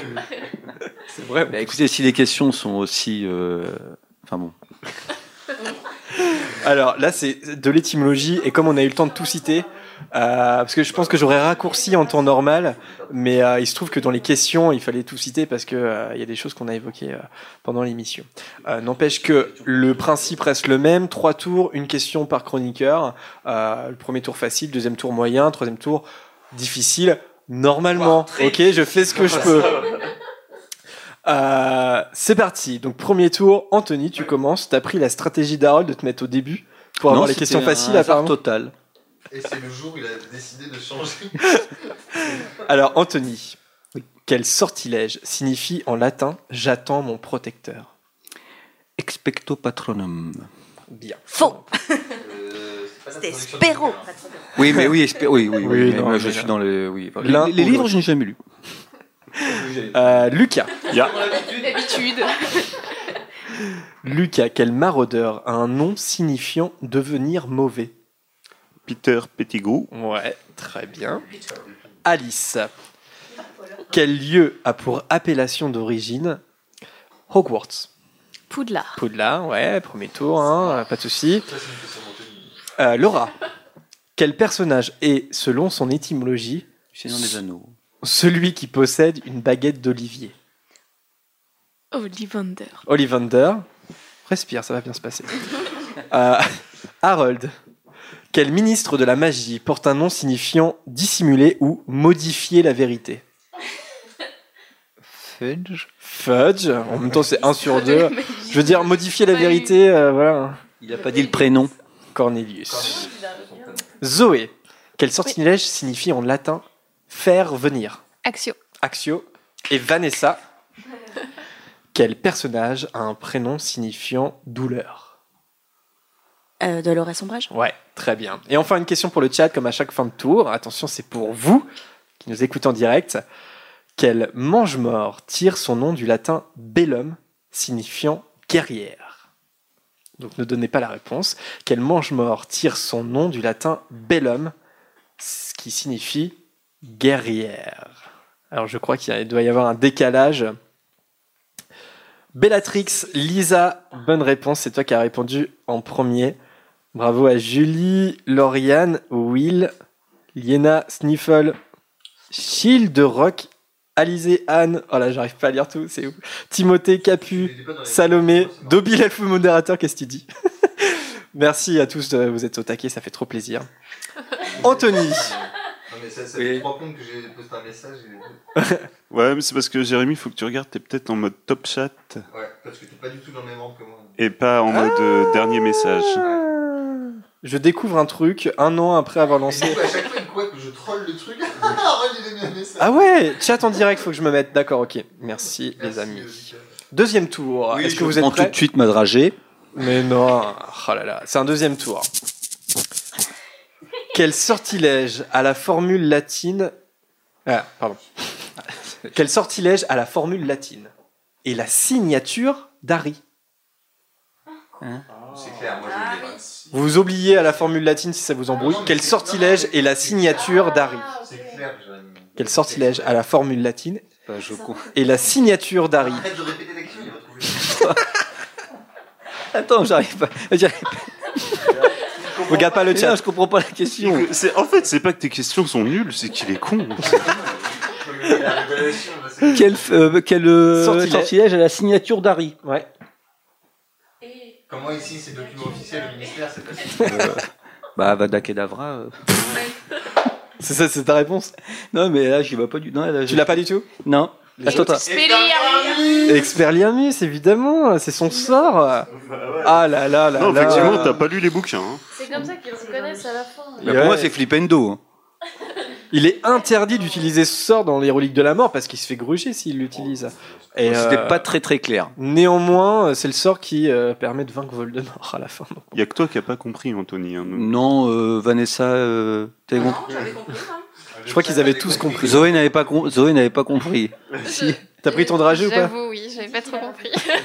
Voilà. Mais non, mais va pas dans son sens. Il y a trop de complicité entre ces deux-là, c'est chiant. Bah, je prends, voilà. C'est un dragé rouge. Euh, qui compte les points? Ouais, Moi, mais de toute façon, il y a que lui qui perd des points. Non, puis en plus, il est, dé- il est dégueulasse. Ouais, Le rouge, un rouge dégueu? Ah, C'est du verre de terre. Ah, verre de terre, sympa. Moi, je l'aime bien celui-là. Bon, je sens le scandale arriver. On dirait une crotte donnée du professeur Chourave. Ah, pourquoi c'est une question, Lucas? Lucas, quel est le nom original de Rogue? Snape. Oh bah non. Snape. Non, mais moi aussi, je suis scandalisée. C'est Mais- pas en deuxième tour, ça Là, c'est scandaleux, c'est scandaleux. Non, j'ai reçu des courriers, Jérémy ne me croit pas, j'ai reçu des courriers, merci Vidéo- vidéo auditeurs de m'avoir envoyé des courriers directement chez moi pour me Je soutenir. te retire le micro, toi, c'est bon. Un scandale. Alice, je je sais pas qui qui va se positionner où, donc certes il y a des questions plus faciles, mais euh, je, je, je fais l'ordre dans lequel euh, voilà, vous vous mettez où vous voulez, moi je respecte mon ordre. Alice, euh, dans quel film Alice un personnage se fait-il appeler Hogwarts ou Poudlard en français? Ah, mais pas un film d'Harry Potter, du coup? Non. Dans le film Labyrinthe. Labyrinthe, ouais, réalisé par Jim Henson, on l'a pas dit, en 86. Avec des scènes de d'espèces de, de poupées, là, complètement flippantes. Ouais, c'est c'est un peu flippant comme. euh, Marionnettes. Mais un film culte hein, pour beaucoup. Alors Laura est en train de regarder le paquet des, des dragées surprises comme si elle voulait savoir à l'avance sur quoi elle pouvait tomber. Je- Non, je regardais la composition des trucs. Alors Laura, est-ce que tu vas en, euh, goûter la composition des dragées ou pas C'est pas gluten free, je crois. Il y en a pas. Ouais. Quel est le prénom, Laura, du professeur Chourave, renvoyant à la déesse romaine des arbres fruitiers? Le prénom du professeur Chourave. Euh, ah. La tête de la concentration ultime pour Laura? Mais je l'ai pas. Chourave. Comme un. Pour- Quoi? Quoi? Ça a pas l'air loin. hein. Attends, quoi? Je sais pas. Vas-y, vas-y, vas-y, redis-le. Oh la vache, mais non, parce que si. Vas-y, vas-y, vas-y, vas-y. Bah, j'aurais dit pomme. mm. T'as le, t'as le- le- le début est correct. Ouais, le début est correct. Pomelos C'est un peu long là. C'est un peu long là. Chouvarave Pomera Pommerette Mm. Pomme. Mm. Pommerta Non, elle On était peut pas, pas accepter, on peut pas C'est accepter. c'est pas, t'es pas loin, mais c'est pas ça. C'est quoi Pomona. Pomona. Pomona. Et ouais, et ouais. cheval de Link Pomoda Non, c'est euh, Epona. C'est Epona. Epona. Et oui. euh, Pardon. Epona, ça veut dire poney. Oh hein. J'en profite de, de qu'elle goûte la dragée pour dire que j'ai fait un petit sondage sur le chat en disant que pense le chat des questions posées? Anthony est-il nul ou malchanceux? Sur cinq réponses, j'ai eu trois nuls, un malchanceux et un la question était mal posée quand même. ouah, ça va. Merci pour celui qui est d'accord avec la vérité. T'as eu vomi euh, Euh, C'était, ouais, euh, œuf pourri. œuf pourri. Ah, il est pas bon celui-là. Alors, Peux-tu poser la question pour savoir si la question pour Lucas était quand même une question absolument scandaleuse? Mais arrêtez un peu. Allez, Harold. Easy, j'ai rien écouté de l'émission, ça va être facile. Quel sortilège signifie en latin oiseau? Ah ça va, avis. Avis. Zoé. Oui. Qui est le frère de Rémus dans la mythologie romaine? Qui est le frère de Rémus? On parle de Rémus. Romulus. Romulus, bonne réponse. Et enfin, Vanessa. Quelle incantation signifie mot pour mot je répare l'avant-bras Brachium et Mendo. Brachium Et Mendo. Bonne réponse. Et enfin pour vous, pour le chat, question du second tour. Ne répondez pas surtout. Quel sortilège? Et selon son étymologie, l'ami du voleur. Mhm. Quel sortilège? Et selon son étymologie, the thief, the thief, thief friend. C'est- très poétique, c'est très poétique. The thief's friend. Sixth friend. Bonne réponse de Étymologie Timothée. africaine. Timothée qui a répondu bon en premier. Allo Mora. Et euh, Ouais. Salomé, ça ne s'arrête pas Salomé, mauvaise orthographe, attention, tu es viré. Jordan, Anne, Capus, Salomé, Alizé, Lisa, Liena, Lauriane, bravo tout le monde. Troisième tour, attention. Là, les choses se compliquent franchement. Maintenant, on prend deux dragées par mauvaise. Non. En même temps. Anthony. Oui. Écoute-moi bien. Je t'écoute très bien. Aguamenti Aquamenti. est l'incant- est l'incantation du sortilège d'eau. Oui. Que signifie en latin le suffixe menti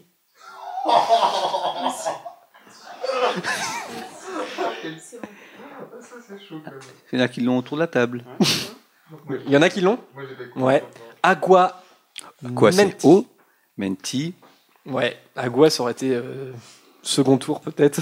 Je sais pas, envoyer On voyait Non. Ah, j'ai- Alors, ok. Je... Euh, mental euh, eau, envoyer mentalement de l'eau? Alors, le chat. Je le refuse. C'est esprit. Esprit. Menti. Et tu vois ouais. là, c'est pas de la malchance si t'avais écouté, mon gars. Qui l'avait pour de vrai Qui l'avait Levez la main. Lucas, Alice, Laura, Vanessa. Ok. Harold, tu l'avais pas? C'est bien, c'est- j'ai- j'aime cette honnêteté. Oui, c'est normal, Harold, il écoute rien. Il, Il n'a pas écouté l'émission. il parle aux gens sur, les chi- sur le chat. Ça va. Merci Laura. Quel goût, Anthony? Fruité. Fruité. C'est Ok. pomme verte. Pomme verte. Bah, c'est bon. Pomona. Goût pomona. Lucas. Ya. Quel maléfice explosif signifie détruire Euh, Confringo. Bonne réponse. Celui-là, il était pas. Ah, là, tout de suite, on n'entend plus, per- plus personne là. Je l'avais. Ouais, tu l'avais, ouais. Bien sûr. C'est le, le sortilège qu'ils utilisent pour sortir de la banque Gringotts sur le dos du dragon. Ouais. Exactement. Tu m'écoutes moi en fait. c'est ça. Ouais, ouais. Euh, Alice, Mm. quel est l'effet du sortilège Gemino, comme l'indique son étymologie latine? Euh, c'est faire recréer le même objet, faire un clone de l'objet. Exactement, ça Comme, euh, duplique dans un Naruto. objet. Ça veut dire jumeau en latin. Gemino. Laura, Gemini no Jutsu. c'est Gemino ne- neutron. Gemino Oh, neutron. Alors, Laura. T'es déjà tombé sur une, prénom de, une question de prénom, donc non, attends. Je, pour, pour une fois, je change parce que c'est. c'est- Non, non, non, bah, c'est- une autre question. Scandale Oh la vache Oh T'as bah dé- oui, mais t'es pas obligé de gueuler dans le T'as micro. détruit ça toutes les détruit oreilles. les oreilles, quoi. Alors, non, je change pour une fois. Laura, que signifie, Je saigne, regarde, je saigne des oreilles. que signifie opugno? C'est attaqué Alors, Oh juste un peu, un poil plus précis, s'il te plaît. Ah bah c'est euh, plus. Attends, enfin, euh, Bah au Pugno, c'est expulsé vers. Enfin, euh, je envo... jeter, envoyer.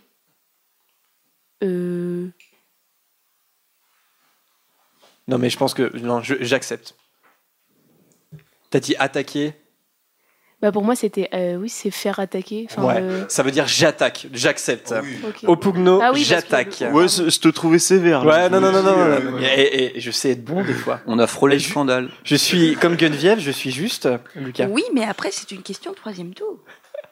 Ouais, c'est vrai. L'autre Euh, là-bas. Harold, Dans les films, comment s'appelle l'actrice? Oui, non. Vas-y, vas-y.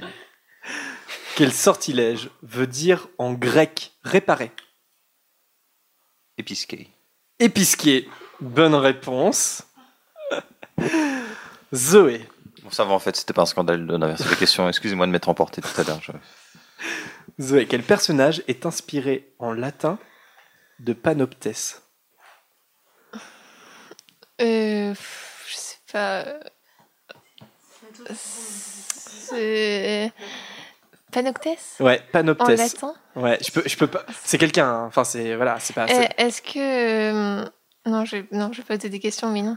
Est-ce que c'est une Euh, bah, je donnerai pas d'indice, mais euh, un personnage Euh, qui est inspiré d'un de, de- on pourrait dire un autre personnage qui s'appelle Panoptès.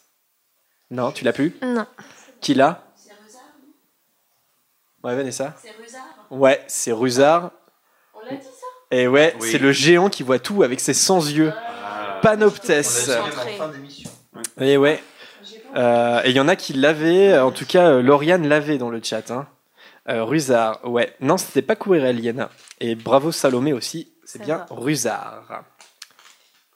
Arrêtez de vous rassurer avant de me mettre. Non mais euh, si là moi j'ai cru vomir. Bah, ça a pas l'air très bon, si. Si, Pourquoi ma tête Pourquoi t'es Bah, ça moche fait- la Zoé non, mais t'avais l'air un peu surprise. Non, c'est bon. C'est bon, ok. Oui. Vanessa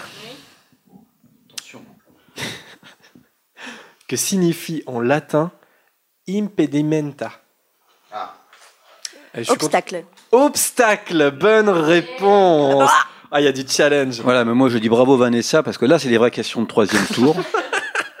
Donc euh, c'est la grande classe. Merci. Et enfin, la, N'est-ce la pas, euh, question, Lucas Venant du plus gros hein. mytho du groupe, en fait, j'y crois pas, mais merci. La question pour le chat, c'est la question que devait avoir Laura, mais je trouvais ça un peu abusé parce qu'elle a eu la question sur le prénom de, de professeur Chourave. Et là, la question, c'est quel est le prénom de Quirrell, inspiré notamment d'un dieu romain? Le dites pas, c'est pour le chat. Quel est le prénom de Quirrell, inspiré notamment d'un dieu romain? Aussi appelé Kiki. Aussi appelé Kiki. Oui. Euh, en attendant qu'il il trouve, je vous propose un petit joyeux anniversaire.